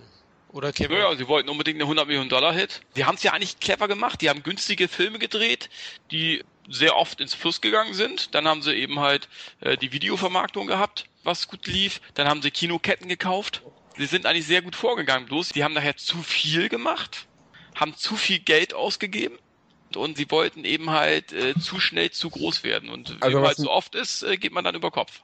Was mir da spontan von Film einfällt, wo es, glaube ich, so der erste Versuch war, wo sie auch richtig Geld hingelegt haben, der ist sogar noch vor 84, 85 gedreht, den haben wir gar nicht erwähnt, ist Sahara mit Brooke Shields, der echt mal. Sahara äh, hast du gemeint, oder? Ja. Ich habe das nicht ganz verstanden. Ich, ich konnte es auch nur aushusten, weil ich meine, der war, der, der war ja tatsächlich irgendwie so, dass sie wirklich gedacht haben, damit haben, haben sie jetzt ihren 100 Millionen Hit gelandet und damit sind sie voll baden gegangen. Und das hätte ihnen eigentlich zum Denken geben sollen. Hey, der hat nicht funktioniert, der war scheiße. Ennio Morricone hat die Musik geschrieben. Oh. Ähm, ja, will jetzt aber auch nichts heißen. Ich meine, auch die Darstellerriege, ich meine, gut, Brooke Shields, okay, dann aber Horst Buchholz, natürlich auch sehr geil, als von Klessing. Geil einfach. John Reese Davis, der dann auch Bekanntheitsgrad erlangt hat, unter anderem dann spätestens mit richtig groß geworden ist, natürlich mit dem äh, Herr der Ringe. Ich habe ihn geliebt in Indiana Jones 1, fand ja, ich. Ja, war auch super. Also, weil ich wahrscheinlich Waterman. Quarterman, oh, da kommen wir auch noch dazu im zweiten Teil. Ich liebe diesen, also der ist auch so banal, dass er schon wieder so. Feuer, Feuerwalze, sage ich da nur. Also, oh. ich freue mich auf den zweiten Teil. ja, auf jeden Fall. Weil da kommen wir, also da wird es ja dann auch bunter, eigentlich, ne?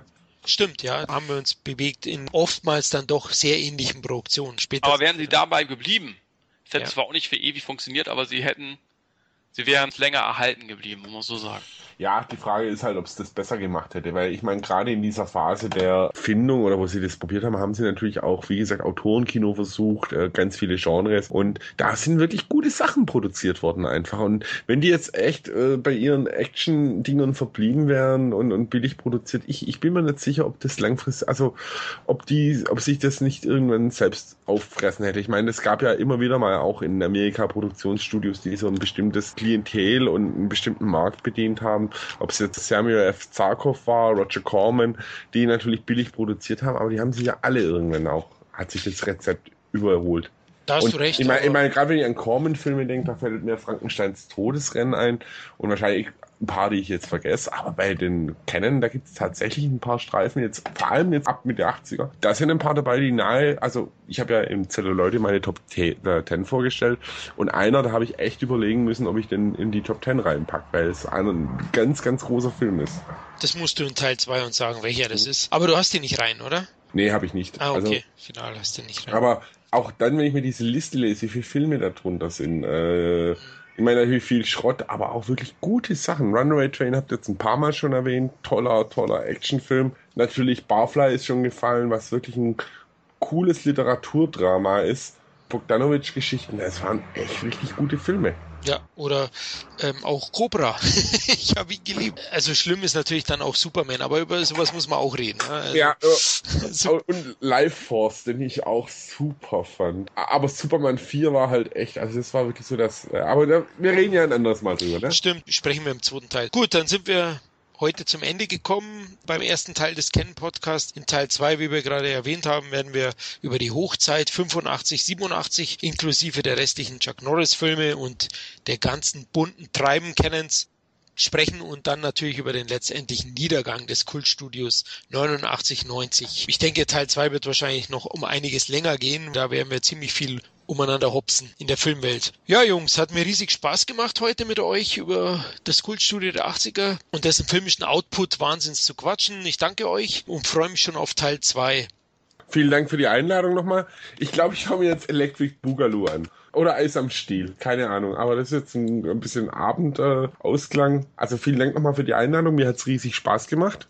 Gern geschehen, danke, dass du äh, sie wahrgenommen hast und wir freuen uns für den zweiten Teil, dich wieder begrüßen zu können. Kevin, hat mir auch wieder riesig Spaß gemacht mit dir. Haben wir auch mit euch und äh, freue mich auf den zweiten Teil. Tja, dann danke, liebe Hörer, dass ihr uns wieder zugehört habt und wir hoffen, es hat euch gefallen und wir können euch auch beim nächsten Mal wieder begrüßen. Ja, Jetzt muss ich noch ganz kurz sagen, sollten wir an irgendeiner Stelle Quatsch verzapft haben, es kann ja mal vorkommen, könnt ihr uns gerne auch berichtigen, indem ihr uns schreibt, per E-Mail oder in den Comments. Gut, euch eine schöne Zeit, Jungs, liebe Hörer, macht's es gut. Bye. Servus. Tschüss.